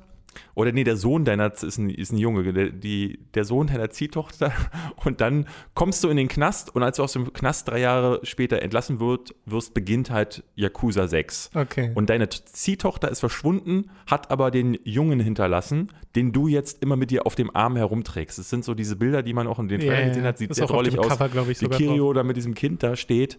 Ähm, und dann ist aber so immer wieder so auch Situationen, wo Leute mit dir sprechen. Ähm, der Date, das ist so ein Typ, der, den du, glaube ich, in Yakuza 1 äh, oder 2 äh, kennenlernst. Ähm, der ist bei der Polizei mal gewesen, mittlerweile nicht mehr. Und er sagt, dann weißt du noch, damals vor zehn Jahren, also es gibt ganz viele so Momente, wo Leute sagen, damals oder, ha, das ist ja, dann sagt er selber, "Ah, das ist ja jetzt fünf Jahre her. Also so, dass du quasi merkst, okay, das kommen Genau. halt fünf Teile davor. Es passiert, also du, du, du siehst äh, so Leute wie diesen Goro Mishima, äh, so, die siehst du nicht mehr so viel. So in, Majima. Majima, so, Entschuldigung.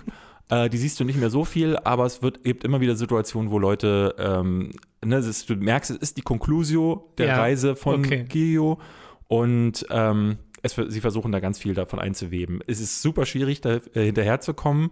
Ich habe nämlich auch überlegt, so, weil ich mir so denke, ja, jetzt habe ich Zero gespielt, habe super viel Spaß mit Zero gehabt. Jetzt gibt es Kiwami neu für die PS4 und Kiwami 2 kommt auch noch. Und danach müsste ich aber zu Teil 3 zurück auf der PS3. Ja, Will eben. ich dann Teil 3, 4 und 5 auf der PS3 noch spielen, um mit der Story mitzukommen?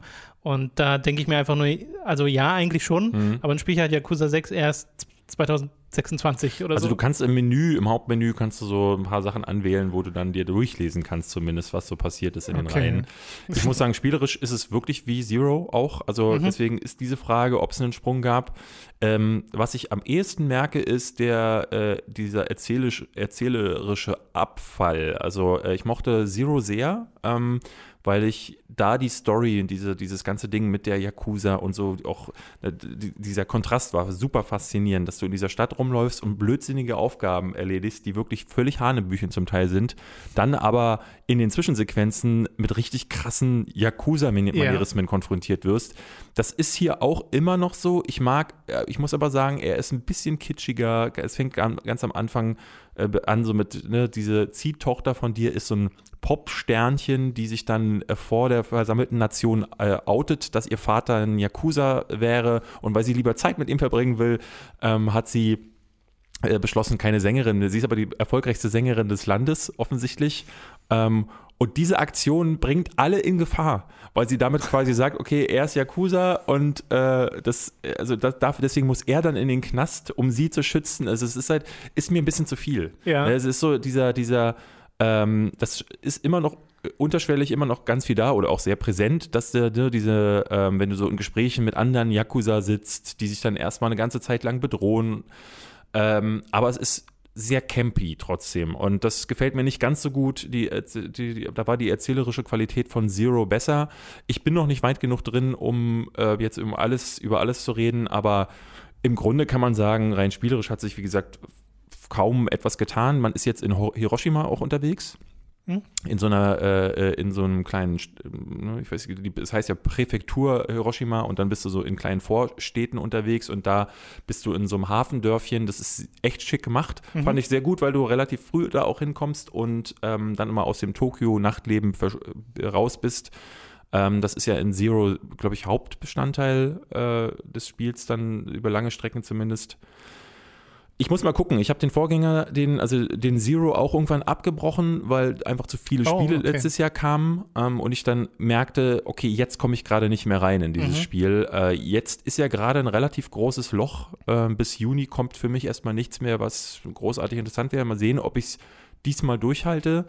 Ähm, ich habe jetzt an einigen Stellen gesehen, dass Leute das als Game of the Year äh, bezeichnen. Ich glaube, das ist so ein bisschen so dieser, dieses, dieser Nostalgiefaktor, dieses, auch dieses Abschließen innerhalb der Reihe.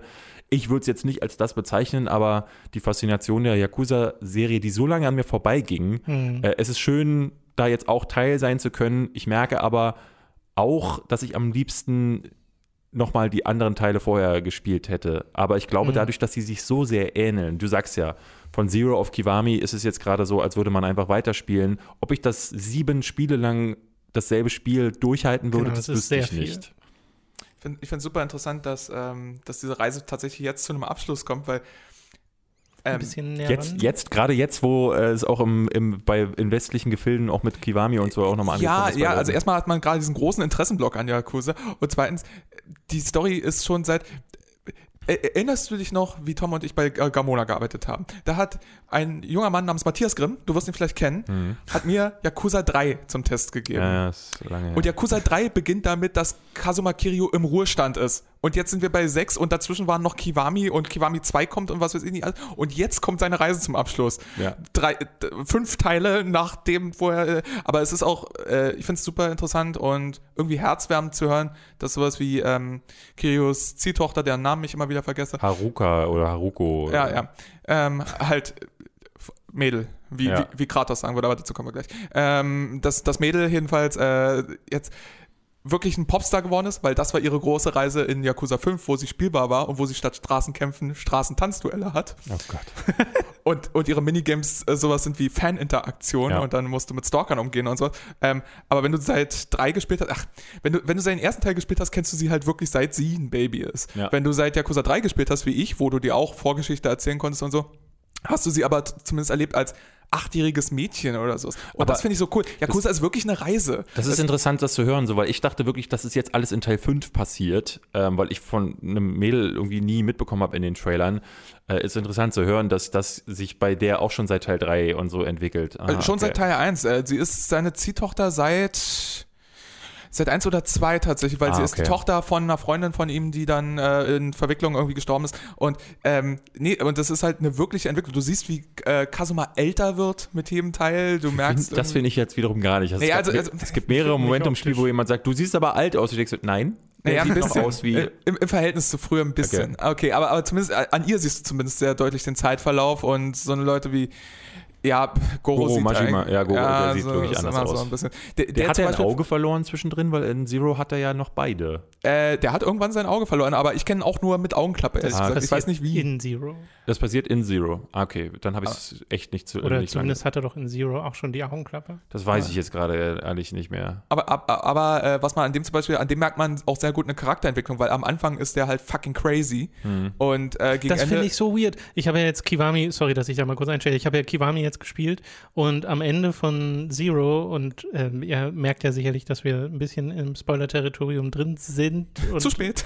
äh, hab dann hoffentlich schon geskippt. Aber am Ende von äh, Zero, da äh, gibt es ja dann auch so einen Switch bei äh, Majima, wo er halt die, das ganze Spiel über eigentlich so ein sehr down-to-earth normaler Dude ist und sich am Ende sagt, nee, jetzt komm, scheiß drauf, ich hau jetzt auf die Kacke. Und dann kommt halt Kiwami und da hat er dann ja auch diese andere Frisur, ne? Und ist wirklich so dieser total abgedrehte Typ, der äh, Kazuma-chan und äh, schreit und sagt, er will jetzt gegen ihn kämpfen und er will ihn außer Fassung bringen. Und so, so habe ich ihn halt in Yakuza 3 auch kennengelernt, weil Ja, da ist ja, er ja. immer noch der Wild Dog, er ist immer noch der Wah.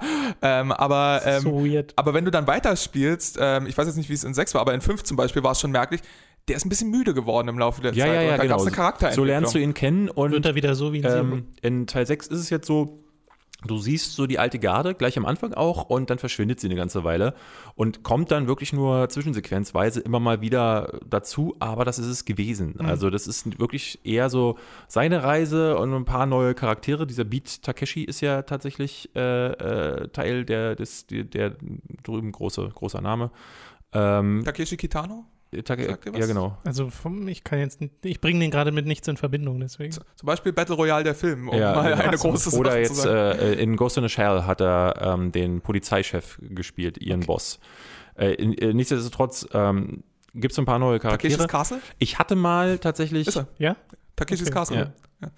Aber da fällt mir kein Gesicht so ein, tatsächlich mir zu Ja, nur die aber er ist trotzdem Takeshi in Takeshis Castle. Ich wollte ja sagen, weil das Ich- kennt Tom. ich- ich hatte mal Nee, aber ich habe jetzt inzwischen halt ein Gesicht im Kopf, deswegen. okay. Ich hatte gestern mal nachgeschaut, ähm, ähm, wie denn die Veränderungen sind zu, von 5 zu 6 und habe äh, zumindest gelesen, dass Teil 5 wohl sehr, sehr viele unterschiedliche Szenarien hatte. Ich glaube, gleich fünf Levels, viel zu viele Figuren. Das haben sie komplett runtergestampft auf jetzt nur zwei große Regionen. Ähm, und das Kampfsystem haben sie halt äh, stark verändert. Es gibt nicht mehr diese Stances. Das hatte jetzt ja Zero auch unter anderem, wo du Kiwami. mehrere Kampfstile hattest, sondern du äh, kannst alle möglichen Skills verbessern, aber du, das ist nicht mehr so überladen äh, gefühlt, wie es bei Zero gewesen ist. Es ist immer noch sehr viel und immer noch sehr unübersichtlich. Ich finde nicht, dass die, äh, die Menüführung von äh, Yakuza jetzt die allerbeste ist, aber ähm, ich finde es ganz gut, dass es so ein bisschen, dass es nochmal auf dem letzten Meter entschlackt wird. Ob es in der letzte Teil wird, wird sich zeigen. Aber äh, ich werde weiterspielen bin ganz, bin ganz gut gehuckt. Ähm, aber wie gesagt, also rein erzählerisch hat mir Yakuza Zero bisher sehr viel besser gefallen. Mhm.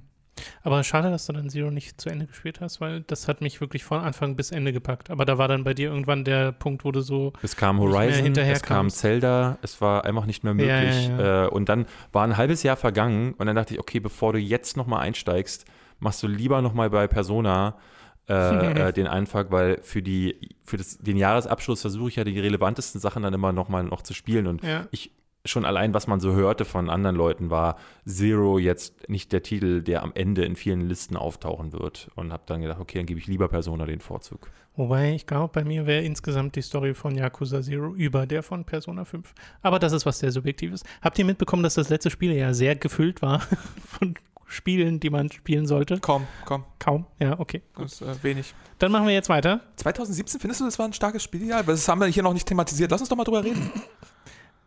God of War. Kenne ich, das ist. Gutes Spiel, nächstes bitte. Okay. Ich würde auch sagen, 8 nichts mehr acht von 10 vielleicht. Ja, ja ist okay. nee, also äh, God of War, David und ich haben es durchgespielt. Äh, Leo, du bist gerade mitten äh, drin, so, so ziemlich sechs Stunden drin, ne? So ziemlich genau sechs Stunden. Ja. Kann man ziemlich genau abmessen. Weil du es nämlich streamst äh, genau. auf Twitch. Äh, als The German Guy, äh, können wir nachher auch nochmal erwähnen. Das ist total ähm, lieb. Und ich muss sagen, bei der Ankündigung von God of War war ich noch nicht so richtig im Hype drin, weil es schon sehr anders war zu dem, was die Reihe vorher war. Und mit dem, in den letzten Jahren hat sich das bei mir so ein bisschen gewandelt, dass ich immer interessierter wurde an dem Spiel und mich jetzt halt richtig drauf gefreut habe, das endlich mal zu spielen. Weil ich, und dafür, äh, also das rechne ich dem Spiel sehr hoch an, äh, super spannend finde, dass sie die Story fortführen. Dass es nicht ein Reboot ist, was ich mir eigentlich gewünscht hätte, weil ich halt mir dachte, okay, Kratos ist halt einfach charakterlich so unten, ich weiß nicht, wie man den noch hochheben möchte oder interessant wieder machen möchte, dass ich einen Reboot für intelligenter hielt. Und inzwischen finde ich super gut, dass es keins ist. Dass es wirklich ein Nachfolger ist, der die Story äh, als Kanon sieht, die vorher passiert ist und sich aktiv damit auseinandersetzt und dass das eine zentrale Rolle spielt, weil das finde ich nämlich richtig gut an dem Spiel. Allerdings tut das la über lange Zeit nicht. Also da, wo ich zum Beispiel bin in der Story, hast du noch keine Erklärung es dafür, warum lebt Kratos, warum ist er in Skandinavien. Ich finde, die brauchst du nicht.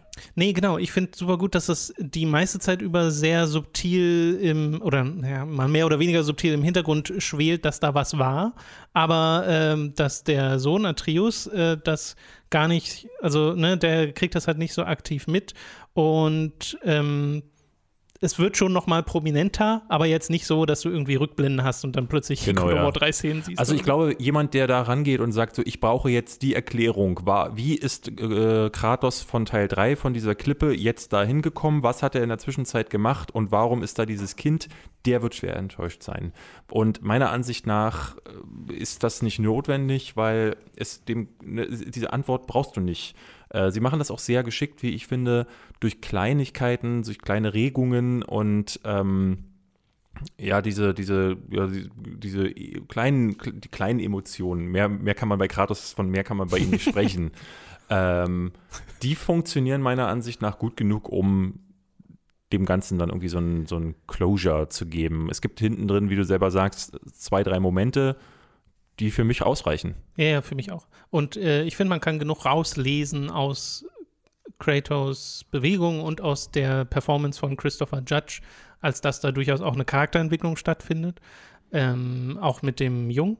Mhm. Und das ist ja so ein bisschen auch das Ding gewesen, der, der, der ganze Setup von dem Spiel ist halt, dass Kratos jetzt plötzlich einen Sohn hat äh, und am Anfang zusammen mit ihm seine äh, gestorbene Frau ähm, ja, beerdigt in Anführungszeichen, halt in so einem Ritual verbrennt. Und das Ziel ist dann einfach nur die Asche, wie sich das die Mutter da gewünscht hat, auf dem höchsten Punkt ähm, äh, des, der Welt zu verstreuen. So. Und das ist so ein ganz bodenständiges Spielziel. Es ist nicht, äh, äh, Ares hat meine, hat mich verflucht und meine Familie auf dem Gewissen und ich will Rache, sondern es ist, ich will mit meinem Sohn zusammen die. Das ist Asche witzigerweise ein Schwachpunkt des Spiels für mich gewesen am Anfang so ein bisschen, weil das für mich nicht so richtig klar wurde.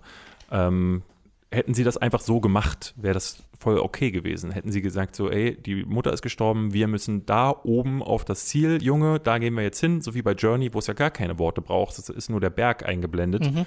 Ähm, aber das Spiel macht etwas mit einem sehr, sehr frühen, du hast ihn auch schon gespielt, einen sehr frühen Encounter, sagen wir es mal so, der sich für mich anfühlte wie zusätzlich nachträglich reingeschrieben, weil man sich vielleicht dachte, oh Moment, wir müssen all die Leute abholen, die eben auch irgendwie irgendwelche Götter-Encounter erwarten oder so. Ja.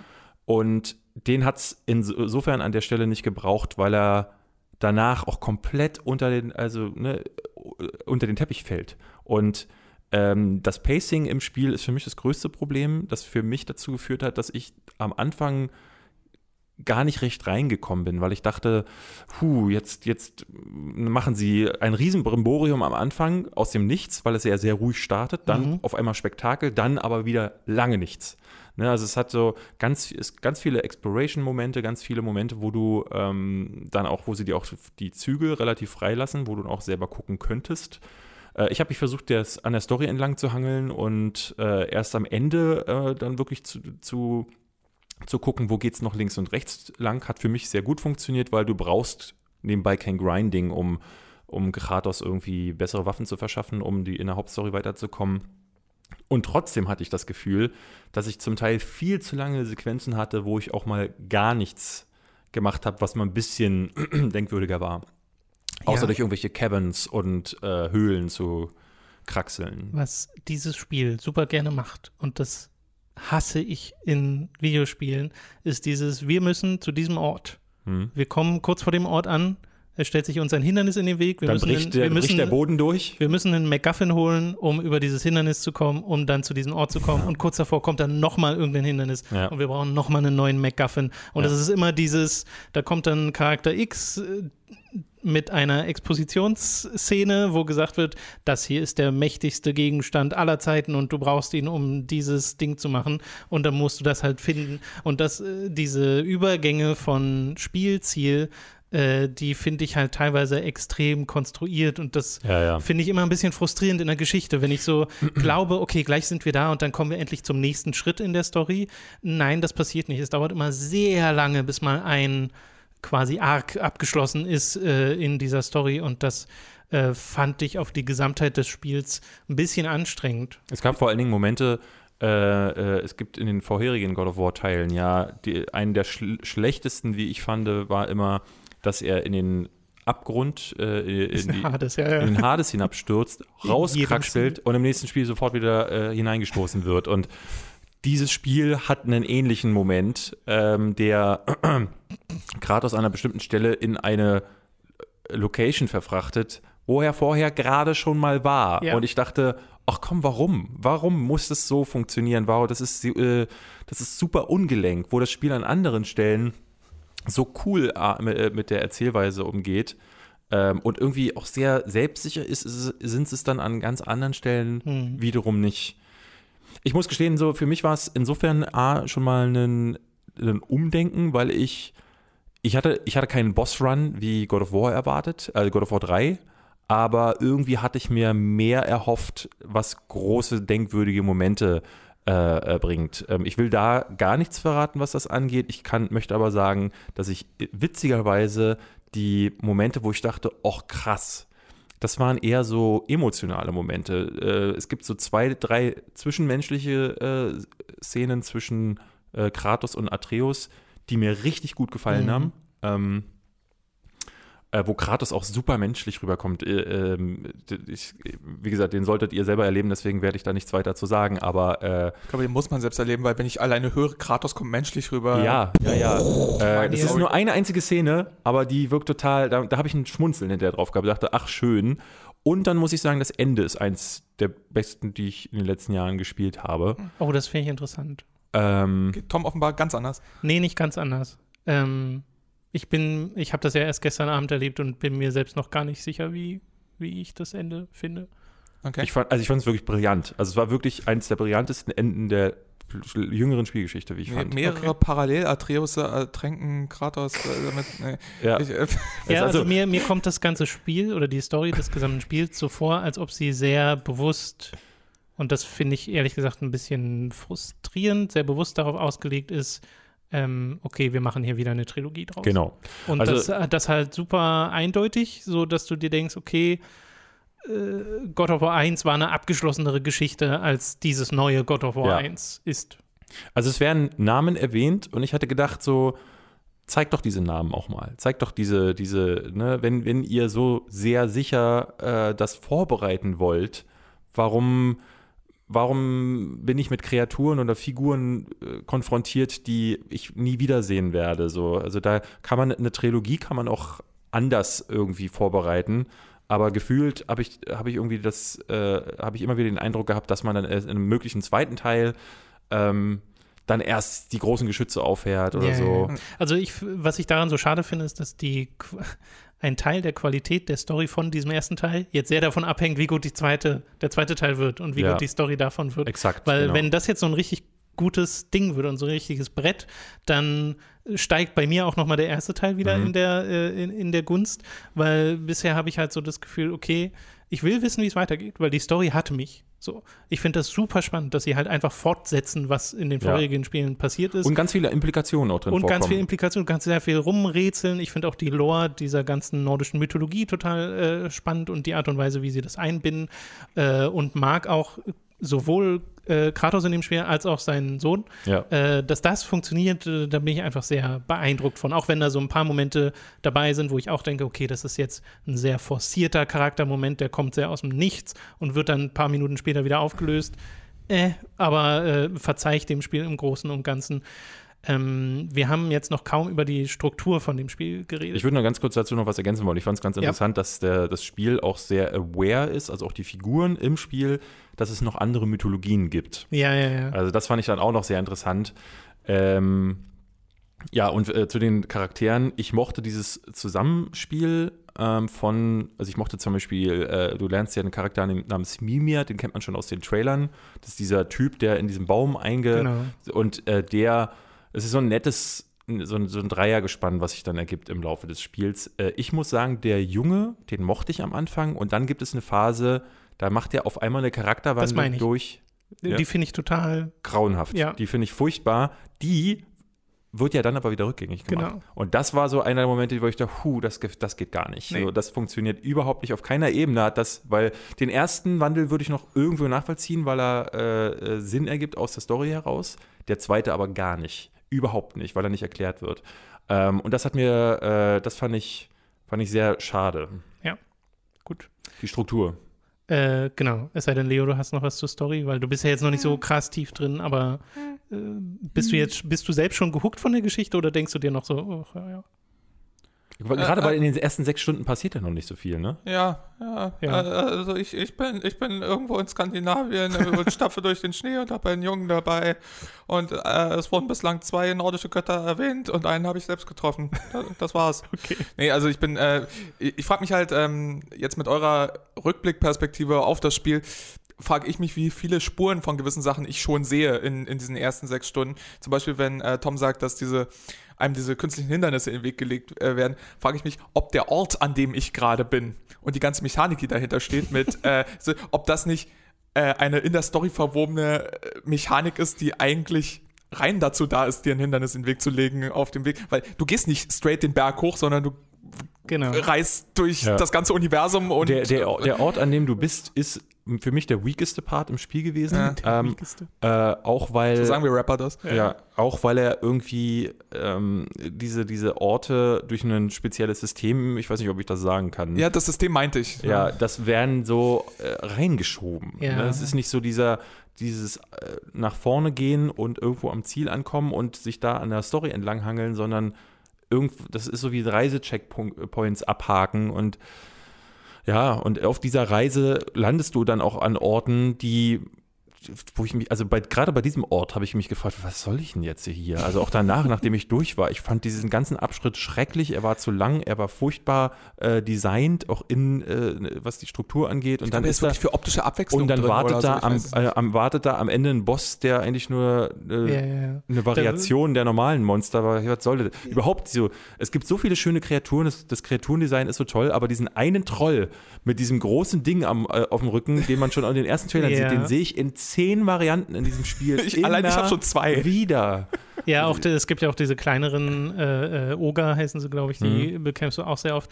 Und äh, halt Gegnertypen wie diese schwebenden Augen, die es halt in allen Farben In gibt. allen Farben, Also ja. generell, du- du hast halt sehr oft so Color-Swaps bei den Gegnern, wo ich auch sagen würde, das ist jetzt nicht die beste Gegnervielfalt. Das ist insofern, das ist inso- insofern schade, weil das Spiel nach dem Hauptspiel sich ja nochmal öffnet und du Ja. dann noch entdecken kannst und dann auch tatsächlich optionale Gegner äh, triffst, die dann aber zum Teil auch wieder nur Variationen Genau. von Farben sind. Und Das in finde ich, komplett optionalen Gegnern unterwegs bist, also was hier alles an optionalem Kram drin steckt, ist total weird, finde ich, ja. für, so ein, für so eine Art Spiel. Äh, das Ding ist, in dem einen optionalen Gebiet, in dem ich war, da dachte ich so, das ist gerade so langweilig. Bist du ich will in hier eigentlich wieder raus. Muspelheim oder Ja, Niflheim? Muspel, Muspelheim. Ja, ja. Das Äh, andere ist genauso. Also Okay, ist genau- schön. Ähm, weil dann können wir jetzt nämlich mal zur Struktur kommen von dem Spiel. Das ist ja kein lineares Action-Adventure mehr, Hack and Slay, wie die vorherigen waren, in denen du Monster vermöbelst, ein Puzzle löst und äh, halt in einer sehr straighten Linie durch dieses Spiel Aber gehst. für mich schon noch. Noch, ja, genau. Am Anfang ist das natürlich schon noch ein bisschen, aber es öffnet sich ja äh, an bestimmten Punkten, äh, wo du dann wirklich sagen kannst, okay, ich gehe jetzt hier noch erkunden und äh, der Atreus sagt das auch immer, äh, wollen wir jetzt direkt dahin oder wollen wir erstmal ein bisschen äh, Mhm. uns umschauen? So. Und dann hast du an mehreren Stellen im Spiel die Wahl und kannst dann auch so hin und her reisen, wo es dann auch verschiedene Systeme für gibt. Kannst Collectibles finden, kannst Geheimnisse auf, Und aufdecken. das ist so ein Ding, wo ich innerhalb der, also diese, diese erste Spielstunde finde ich großartig. Äh, und dann die Stunden danach, wo sich so langsam die Spielmechaniken dir alle eröffnen und ich dann so auf die Map schaue und ich habe da so eine Liste, in der steht, äh, stehen verschiedene Arten von Collectibles und immer 13 von 37, 2 von 10 und so. Da, da senkt sich in mir die Motivation auf ein Spiel schneller als bei, glaube ich, allen anderen Sachen, weil bei mir ist so ein bisschen das Ding, dass diese Art von Spiel, äh, glaube ich, immer weniger meins wird. Mhm. Dass ich mir so denke, okay, ich sehe diese Skill- Ausbauleiste, weil man jetzt einfach ein Rollenspiel aus God of War gemacht hat äh, und sehe die Sachen, die Atreus später mal kann, die Sachen, die ich später mal kann und weiß dadurch, okay, bis zum Ende dieses Spiels mache ich jetzt das, was ich in den letzten zwei Stunden im Wesentlichen gemacht Ja. habe. Und das sollte sich dann auch bewahrheiten, weil auch in meiner ersten Spielhälfte habe ich sehr viel erkundet, habe versucht, alles mitzunehmen, was ich so am Rand sehe. Äh, bin da mit dem Kanu rumgeschwommen und so äh, und habe mir die Sachen angeguckt und habe dann so mir selbst die Frage gestellt, okay, wärst du jetzt sehr traurig, das nicht gemacht zu haben? Und die Antwort war, nee, das ist gestreckt. Also das Spiel streckt sich dadurch sehr. Und wenn man super gern in der Welt drin ist, wenn man super gern kämpft, wenn man super gern einfach erkundet und generell so ein bisschen einen Completionist-Gen hat, dann ist das, glaube ich, ein absolut großartiges Ding, weil du sehr viel Zeit hier drin äh, äh, verbringen kannst und das alles auf einem sehr hohen Niveau stattfindet. Das ist ja wirklich auch ein sehr äh, poliertes Spiel. Ich weiß ja nicht, wie viel du tatsächlich schon rumgesucht hast, aber ich muss sagen, dein Entdeckerdrang, ähm, der wird auch belohnt. Also es gibt, äh, wie gesagt, optionale Bosse, es gibt optionale ich Encounter. Schon, ja.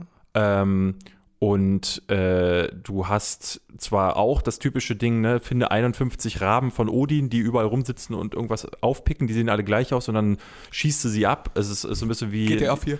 Die, ja, die, Schnitzel, Ja, die. Schnitzeljagden aus jedem Spiel. Also Cory Barlog, ähm, der äh, Chefentwickler von äh, God of War, hat ja vorher am neuen Tomb Raider Reboot auch mitgearbeitet. Äh, und das siehst du. Das also ergibt so viel Sinn, weil an Rise of the Tomb Raider muss ich hier mehrmals denken. Ja, das Spiel. ist wirklich- das ist Nahkampf ganze- Rise of the Tomb Der, Raider. der, der ist ja im Laufe der Entwicklung des Spiels gegangen, weil äh, Sony Santa Monica gesagt hat, äh, willst du nicht wieder zurückkommen? Und da hat er alles, was er da mit in das neue, ins Rise of the Tomb Raider mit reingeholt hat. Ähm, oder wie hieß das erste Tomb Raider eigentlich? Ne, das erste Das hieß erste nur Tomb Tomb Raider. Raider. Das hieß nur Tomb Raider, genau. Ähm, und da hat er alles mitgenommen, was der da an äh, äh, Ideen irgendwie vielleicht sogar aufgeschnappt hat oder selber mit äh, eingebracht hat. Und Ja. die findest du da alle wieder. Aber ich finde, wie gesagt, du hast, ähm, Du wirst dafür belohnt und du wirst vor allen Dingen aber auch mit Dingen belohnt, die das Spiel nochmal reicher machen. Das muss ich zum Beispiel sagen, ich bin ein großer Fan der Kämpfe gewesen. Also äh, abstruserweise, obwohl ich nicht diese Boss-Riesen alle fünf Minuten vorgesetzt bekommen habe, wo einer spektakulärer ist als der andere, weil es die Mechanik auch einfach gar nicht mehr hergibt, weil du, mhm. weil sie mit der fest, nicht mehr eine feste Kamera haben, wo ich auf einem Kronos herumlaufen könnte. Aber ähm, mag ich das Kampfsystem wahnsinnig gern, ähm, weil es sehr tiefgründig sein kann und es nochmal nach dem Hauptspiel wird, weil du so viele äh, Items findest, die dir dann erlauben, sogar Builds anzufertigen, die genau durch passive durch passive oder aktive Boni, die gibt es auch. Stimmt, dann, ja. dann kannst du noch slotten die normalen äh, Waffen. Du kannst dann goldene epische Rüstungen formen, die ganz spezielle äh, Boni haben. Es gibt oh. zum Beispiel, um da einfach mal was anzubringen, äh, ein Equipment-Teil, was ich die ganze Zeit hatte, das hat einen passiven Bonus drauf gehabt, dass wenn ich in der letzten Sekunde ausweiche, die Zeit um mich herum äh, ja. runtergedreht wird. Also, also, also Witch Time. Witch Time, genau. Äh, und da dachte ich so, oh, cool. Äh, und das hat auch gut funktioniert. Ja. Äh, da hatte ich dann auch meinen Spaß mit. Genau. Weil das Kampfsystem hat für mich auch funktioniert und zwar ab dem ersten Moment, ab dem ich diese Axt einmal geworfen und zurückgeholt ja, habe, ja. weil ich mir dachte, das fühlt sich ja mega das gut fühlt an. Sich alles mega gut an. Und es gibt ja noch eine weitere Waffe, die im Spiel dazu kommt, äh, die das Spiel brillant erweitert, wie ich finde, auch ein toller Moment ist. Ähm, leider ich hatte so ein bisschen noch mehr Waffen erwartet. Ich hatte gesagt, das ist so ein Ding jetzt wie mhm. God of War 3, wo du dann diese ganzen Items dazu bekommst. Ähm, und das ist gar nicht so. Das hat mich überrascht. Ja. Dafür war ich wiederum überrascht, wie sehr mir der Ausbau des Jungen geholfen hat, weil seine Fähigkeiten kannst du ja auch hochdrehen. Ja. Der ist ja im Wesentlichen auf einem Vierecken gemappter Fernkampfangriff und kann dann später noch so eine eigene Fähigkeit, die man auch so selbst lottet. Ähm, und äh, meine Erfahrung war da, dass ich den relativ früh aufgepowert habe mhm. und danach wurde das Spiel deutlich einfacher, ja, ja. weil der macht extrem viel Schaden. Äh, und ich muss aber sagen, dass mich das gar nicht so sehr gestört hat, weil das Machtgefühl, was du in dem Spiel bekommst, dadurch, dass jeder Angriff so einen unglaublich guten Umf hat und die Partikel spratzen wie mhm. sonst nichts und äh, ein paar der Finisher auch sehr befriedigend sind, äh, haben diese Kämpfe auch bis zum Ende hin noch Spaß gemacht, mit allerdings dem Zusatz, dass ich gerne ein paar mehr Gegnertypen gehabt hätte. Genau. Weil am Ende fällt ihnen auch nicht mehr so viel, viel mehr ein, außer was weiß ich, irgendwelche Remixes von Gegnern oder so. Und äh, was, ja. ich, was, ich, auch so, wo ich auch so ein bisschen schmunzeln musste, ist, dass es in dem Gesamtspiel zwei langsame Fahrstuhlsequenzen gibt, in denen du Gegnerwellen ja, ja. besiegst und dann nochmal was ähnliches, in dem du Gegnerwellen besiegst, wo ich so denke, äh, das ist jetzt nicht so kreativ, aber naja. Ich mochte aber den Großteil der Rätsel, die in der Spielwelt verteilt sind, die auch die, die, die dir in der Hauptquest immer mal wieder vorkommen. Ähm, die Ausblicke in diesem Spiel gehören mit zum Besten, was es gibt. Äh, der beste Ka Spiel. Spielecharakter aller Zeiten ist meiner Ansicht nach auf jeden Fall die, äh, die Weltenschlange von Midgard. ähm, was für eine brillante, also was für ein brillantes Design. Das Tondesign ist auch ja, einfach ja. fantastisch. Ähm, also es gibt so viel, was ich an diesem Spiel wirklich liebe, dass, ähm, dass ich immer wieder auch enttäuscht war, wenn ich was gefunden habe, wo ich dachte, ah, und hier hätte es jetzt noch ein bisschen besser sein können. Also es ist ein wahnsinnig gutes Spiel. Für mich eins der besten äh, der letzten Jahre, äh, gerade auch in dieser Konsolengeneration. Mhm. Aber ähm, gerade wenn man das vergleicht mit den Wertungen, die da gerade vergeben werden, also 100 Prozent und so Sachen, nee, also das ist es nicht. Es ist kein perfektes Spiel, äh, bei weitem nicht. Gerade wenn es so ein, wenn du so hochwertig bist, dann musst du dich auch trotzdem noch, dann muss man trotzdem auch noch äh, äh, Kritik anführen. Ähm, und da hat, hat, das Spiel viel Raum, lässt viel Raum. Also die Charakterentwicklung ist nicht die beste. Ähm, wie du selber sagst, beim Kampfsystem gibt es auch noch ein paar Sachen, die man äh, hätte anführen können bei den, bei den vor allem beim Encounter-Design würde ja. ich es am ehesten nennen. Das hätte man besser machen können. Das Pacing. Also für mich ist es das Pacing das am Pacing, ehesten. Ja. Da ähm, sind mir zu viele Momente gewesen, wo einfach gar nichts passiert. Und ähm, das ja. funktioniert auch mal, wenn du mal mit den mit, einfach nur über den See herumschipperst. Also das Spiel öffnet sich ja dann an einem Punkt, wo du ein Boot bekommst. Nicht so sehr, dass du dann so wirklich free roamst, aber du kannst dann wirklich entdecken. Und dann ist das zum Teil auch wirklich über, über Stunden, wenn du möchtest, ein reines kleine, kleinere Rätsel abklappern, die sich auch immer wiederholen. Man muss auch dazu sagen, ja. es gibt so eine, es gibt so drei, vier Rätsel, ähm, die immer wieder variiert werden, aber das ist in der Art und Weise, wie die Rätsel mechanisch funktionieren, immer gleich.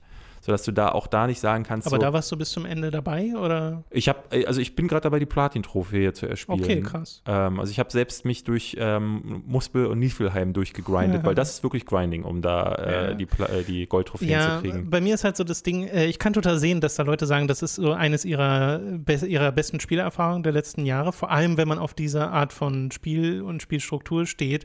Aber dem ist halt bei mir so nicht der Fall, weil ich finde das, zum einen bin ich ein Fan davon, wenn mich Spiele überraschen in ihrer Spielstruktur. Mhm. Äh, und das hat God of War vielleicht einmal getan oder so in seiner gesamten Laufzeit.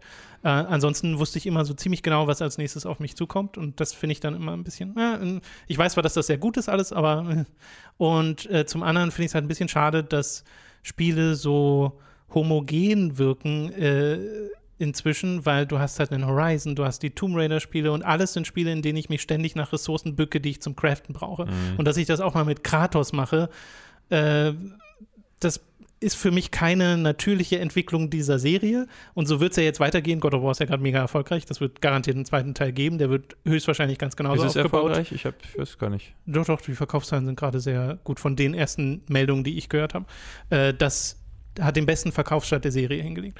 Ähm, und das finde ich halt ein bisschen schade, weil ich finde, wie gesagt, das ist keine natürliche Entwicklung der Serie. Andererseits bin ich aber sehr froh, dass sie was anderes probiert haben und nicht einfach gesagt haben, okay, wir machen jetzt einfach God of War 3 nur halt in aktueller Konsolengrafik, weil äh, das, dessen waren sie sich scheinbar sehr bewusst. Wir können jetzt mit Spektakel die Leute hier nicht unbedingt nochmal so krass begeistern, wie das damals war. Stattdessen wobei es, es gibt halt ja solche Momente. es gibt die Momente, genau, aber die Stärken, wie du vorhin schon meintest, finde ich, liegen einfach woanders. Ja. Das sind immer noch cool inszenierte Sachen und so und da merkst du mal, was die PS4 einfach noch so drauf hat, weil dieses Spiel ist einfach so unfassbar hübsch.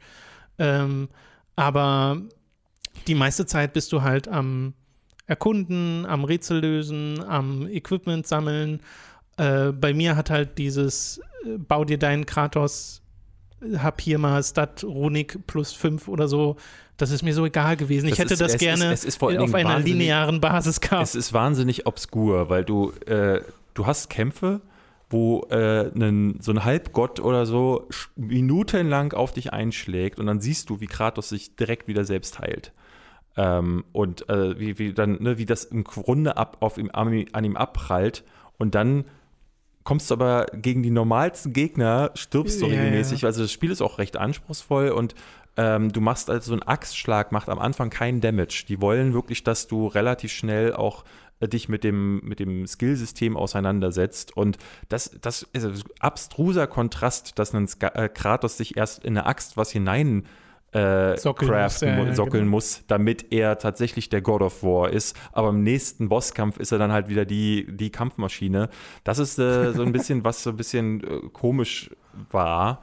Äh, interessante Frage, die, sie, mir- die mir, mir sich gestellt hat nach dem Spiel war, wie lange geht das jetzt auch so gut? Weil ähm, dieses, dieser Moody Kratos, der jetzt immer so mm, macht oder Boy, ne? Und dieses Miteinander mit dem Jungen, das ist jetzt für diesen einen Teil eine sehr ein super Ansatz. Aber ich, das wird keine neue Trilogie äh, tragen. Ne? Also auch da habe ich das, das Gefühl, so, ich habe jetzt gerade ein Video gemacht zu God of War, wo ich zur zurückblicke Historie, ne? wo ich zurückblicke. Und da habe ich gemerkt, beim Schneiden, wie sehr mir der alte Kratos auf den Sen Senkel gegangen ist, auch in, im, im Laufe der Zeit. Und dass ich dieses, ähm, dieses ähm, Helden- oder Männerbild an, äh, insgesamt furchtbar mittlerweile finde und da sehr zu schätzen weiß, was sie mit dem Neuen gemacht haben, Mhm. aber auch glaube, dass wenn er jetzt beim dritten Teil oder wie auch immer, wie viel mich immer noch angrummelt und dann der Junge reinkommt und sagt, Papa, darf ich Nüsse essen? Dann, glaube ich, nervt mich das auch. Also interess wäre interessant zu sehen, was sie da machen, ob es vielleicht einen Zeitsprung gibt und der Junge dann ein Teenager ist und äh, die erste Freundin mit nach Hause bringt und Kratos ihn äh, die Freundin zerbricht. Wer weiß. Also spann, äh, wird, glaube ich, spannend. Ich kann aber sagen, ich will unbedingt, also ich habe dahinter wirklich war ich traurig, weil ich dachte, boah, jetzt muss ich mindestens vier Jahre auf den neuen Teil warten, weil so ein jährliches Ding kriegen die da auf jeden Fall nicht mit dem Produktionswert hin. Ähm, aber ja, eh, also ich schätze einfach mal, der nächste Teil wird, wie gesagt, ähnliche Spielstruktur, vielleicht andere Mythologie. Äh, Das, da, ach nee, also dafür kann man, äh, ohne zu spoilern, wirklich sagen, am Ende bleiben so viele Türen ja, ja, ja, in derselben Mythologie schon. offen, Das stimmt schon. dass man da, äh, also, Aber das finde ich so, ich hätte gern, warum kann man heute keine abgeschlossenen Stories mehr erzählen im AAA-Bereich? Das finde ich so frustrierend. Ja, ja. Nee, vor allen Dingen ist es ja nicht mal eine, also ja, das, äh, das einmal, aber wenn man diese, diese große Mythologie aufmacht und dann aber die, wirklich die, die großen Hauptfiguren dieser Mythologie, wenn, ne, wenn das alles so äh, Fragezeichen äh, über lange Spielzeit bleiben, ach, weiß ich nicht. Ich habe die ganze Zeit gedacht, so, ey, komm doch mal in die Oder, Push. oder äh, sagen wir es mal anders, ich habe das Gefühl, es ist zu wenig Story für zu viel Spiel. Ja, das, Das- das ne, ist es so fühlte, mein es, Gefühl für Es fühlte sich sehr lang an und äh, dann dachte ich mir dann, wenn ihr so eine kleine Geschichte erzählt, dass sie einfach nur die Asche von der Mutter da hochbringen wollen und plötzlich ist da aber ein Troll im Weg, macht das doch. Aber ähm, ne, ihr macht diese Implikationen auf mit einer neuen, ne, er geht in den Norden, weil da nordische Götter sind, die hat er noch nicht getötet.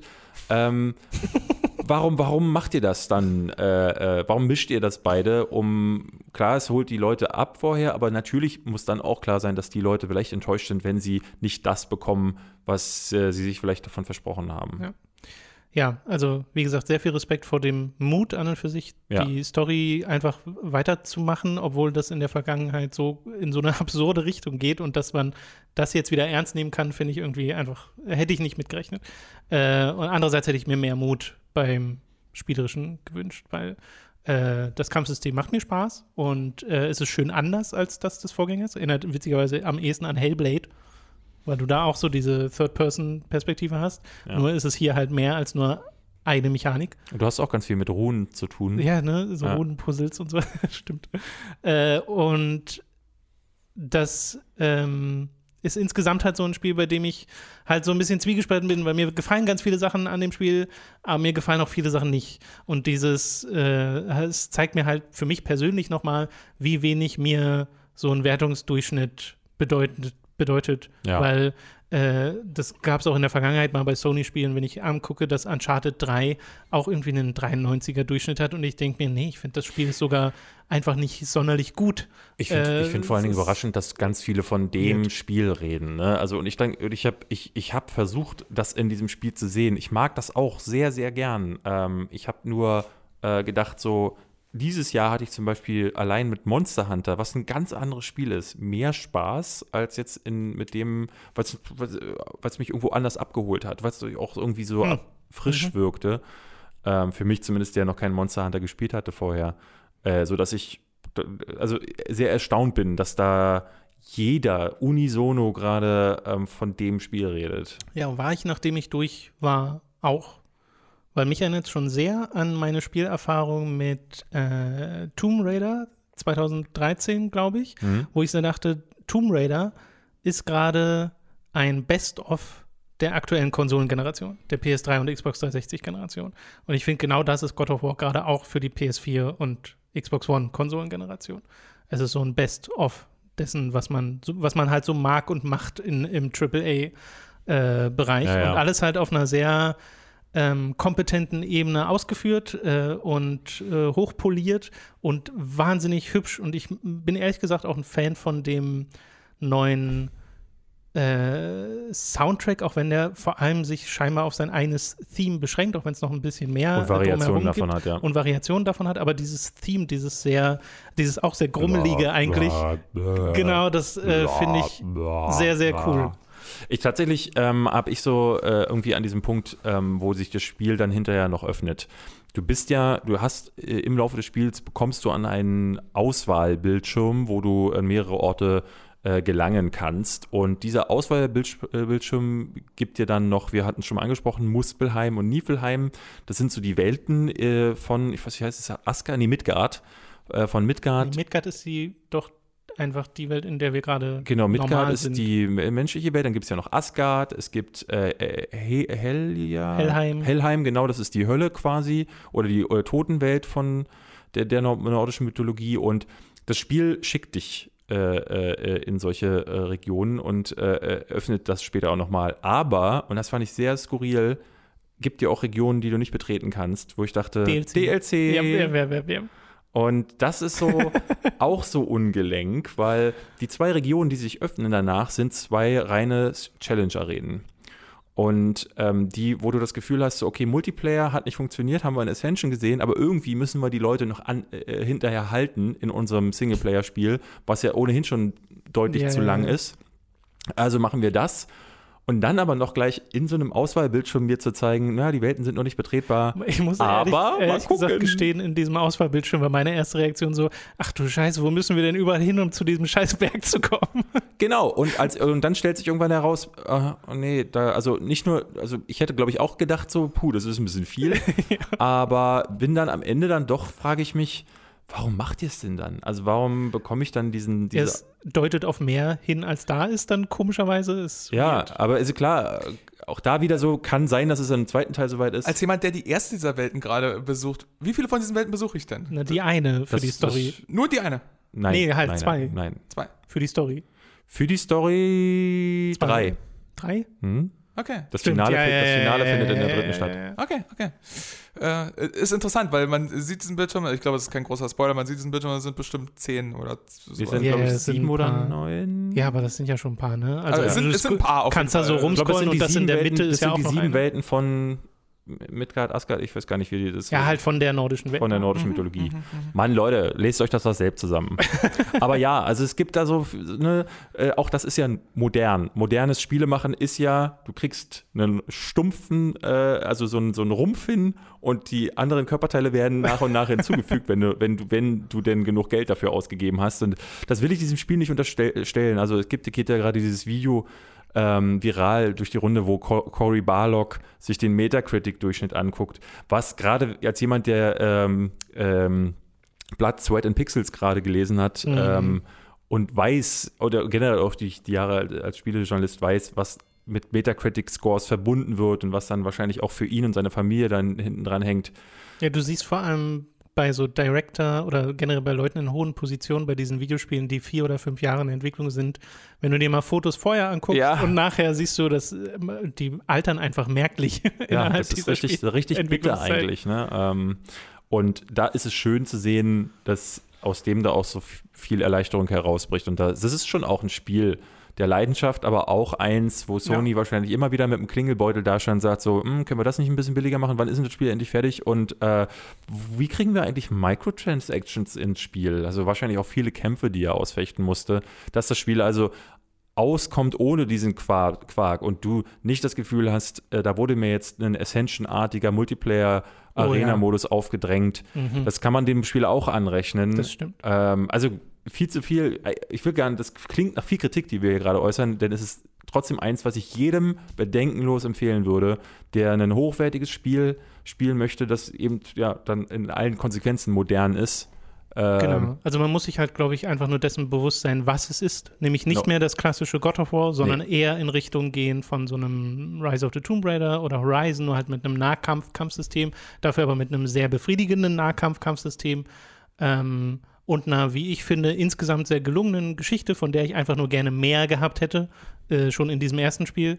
Ähm, das hat halt ein paar Macken, aber welche Spiele haben das nicht? Also ich würde das auch äh, an den meisten, den meisten Leuten da eine Empfehlung aussprechen. Aber äh, wenn ich sie jetzt ranken müsste, die God of War Spiele, wäre dieses Spiel nicht auf der Eins. Nee, also da wäre bei mir, ich hatte es auch von einigen Leuten gehört, God of War 3 ist für sie an der Spitze. Das mag jetzt so nostalgisch äh, natürlich auch verklärt sein, aber das war das Spiel, wo ich dachte, also das Action- Action-Genre in diesem kleinen Subgenre der Schnetzelspielchen kann nirgendwo anders mehr hin. Das hier ist das äh, alles, was geht in dem Genre. Und das hat, wurde ja auch für mich im Nach äh, Nachgang dann mehrfach be bewiesen. Ähm, das hatte ein geiles Pacing ähm, und äh, deswegen ist für mich das auch, glaube ich, auf der, der Eins eher. Ich Aber, glaub- aber lohnt sich dieser Vergleich aus, also in, in vielen Hinsichten? Weil, ich Nein, sag mal, äh, weil es halt so andere Spiele äh, plötzlich sind. ja, Das- Gefühl- also rein gefühlsmäßig kann man sagen, ist Ja. der Vergleich vielleicht äh, einer, den man anstellen kann, aber ähm, rein spielerisch ist das überhaupt nicht Das miteinander stimmt, zu, zu vergleichen. Das ist es wird, es wird halt Leute geben, die mögen das neue God of War total gern und finden die alten Spiele scheiße. Weil die sich halt so gar nicht ähneln. Weil Ich, ich, ich kann jetzt schon sagen, dass ich im neuen God of War mehr drin bin, als ich in den alten jemals war. Weil ich, ich, ich, ich sag mal, dieses. Was logisch ist, allein durch die Charakterzeichnung. Ja, das, das, das auch, aber es liegt bei mir unter anderem auch daran, dass ich dieses äh, God of War fühlt sich für mich immer ein bisschen an, also die alten fühlten sich für mich immer ein bisschen an wie dann das, was ich heutzutage klassischerweise Platinum-Formel nennen würde, also dieses Hack and Slay, Gott sei bei uns, äh, God of War sei bei uns.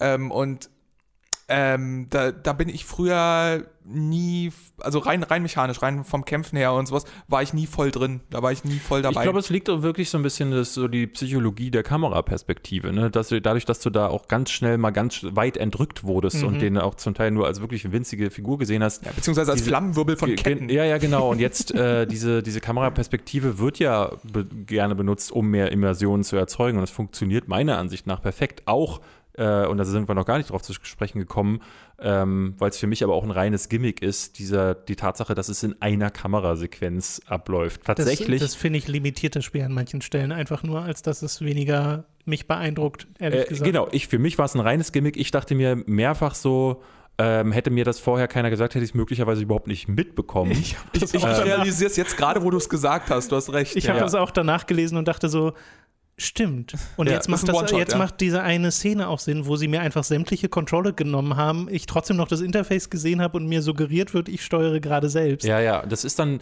vieles wird mit äh, Kameraschwenks äh, gemacht, so, wo ich dann häufig dachte, so, ah, hm, das hätte man jetzt auch ein bisschen zackiger inszenieren können, aber es funktioniert halt nicht, wenn man immer in derselben Kameraeinstellung bleib, bleibt.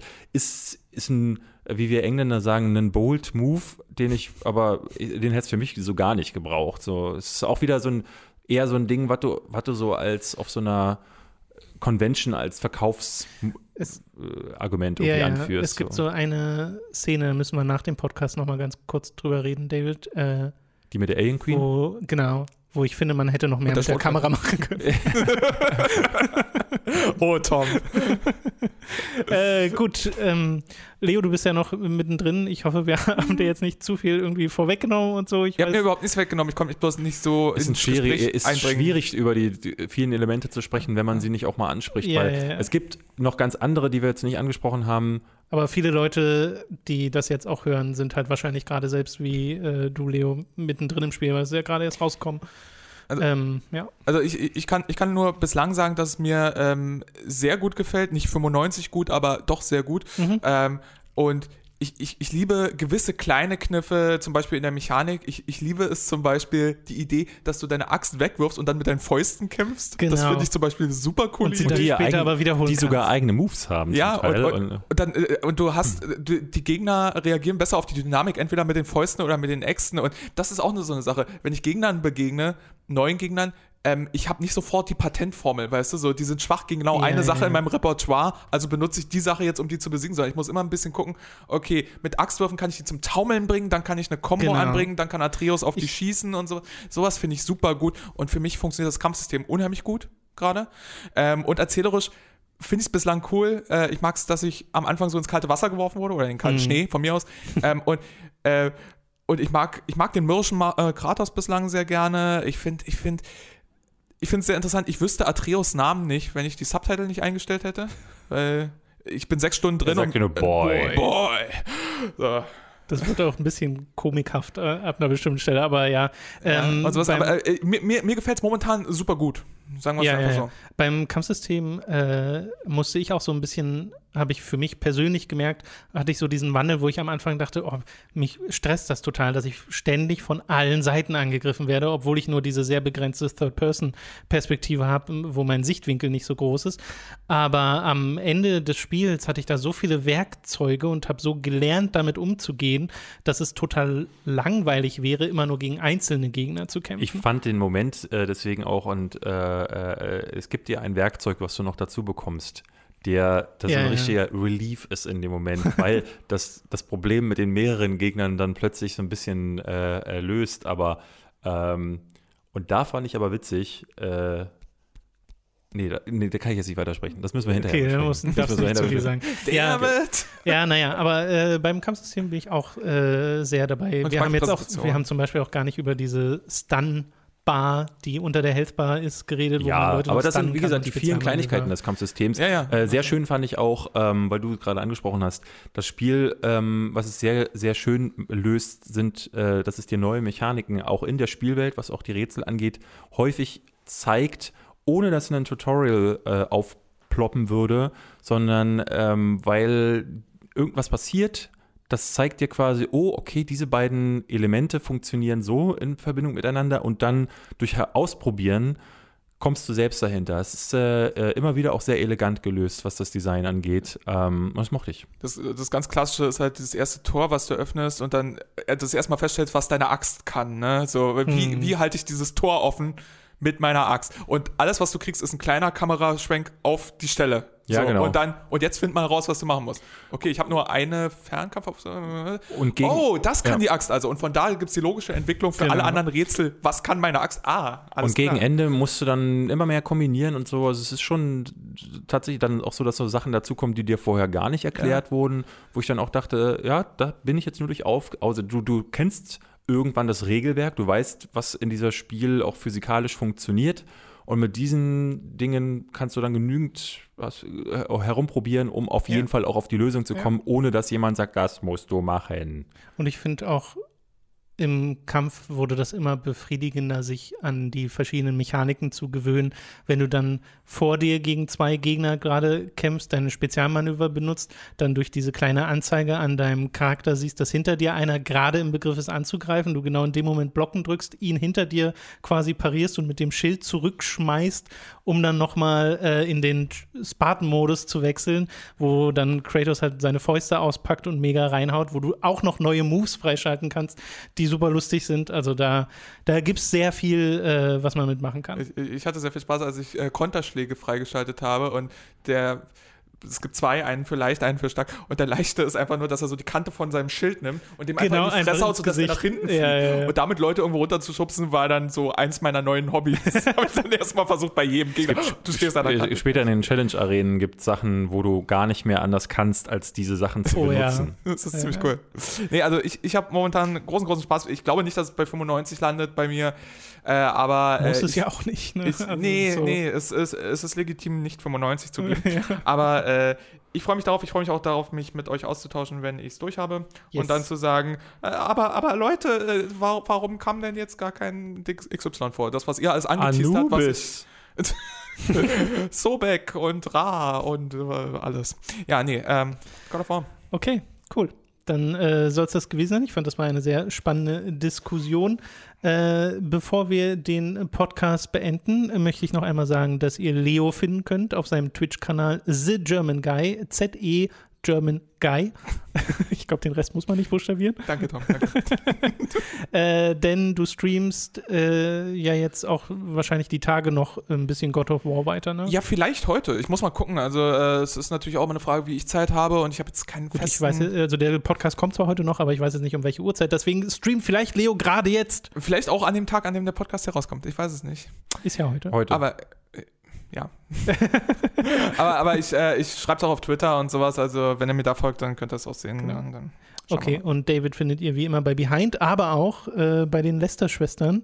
äh, ein Podcast, den ich in letzter Zeit sehr gerne höre, Ah, übrigens. Ja. Das ist witzig so, weil äh, äh, mir immer wieder Leute sagen, die eigentlich mit diesem ganzen YouTube-Bla und auch weil wir ja sehr viel über Influencer-Schwachsinn reden, ähm, dass die sagen, ja, ich höre mir das gerne an. Äh, äh, hätte ich gar nicht vermutet. ja, ja.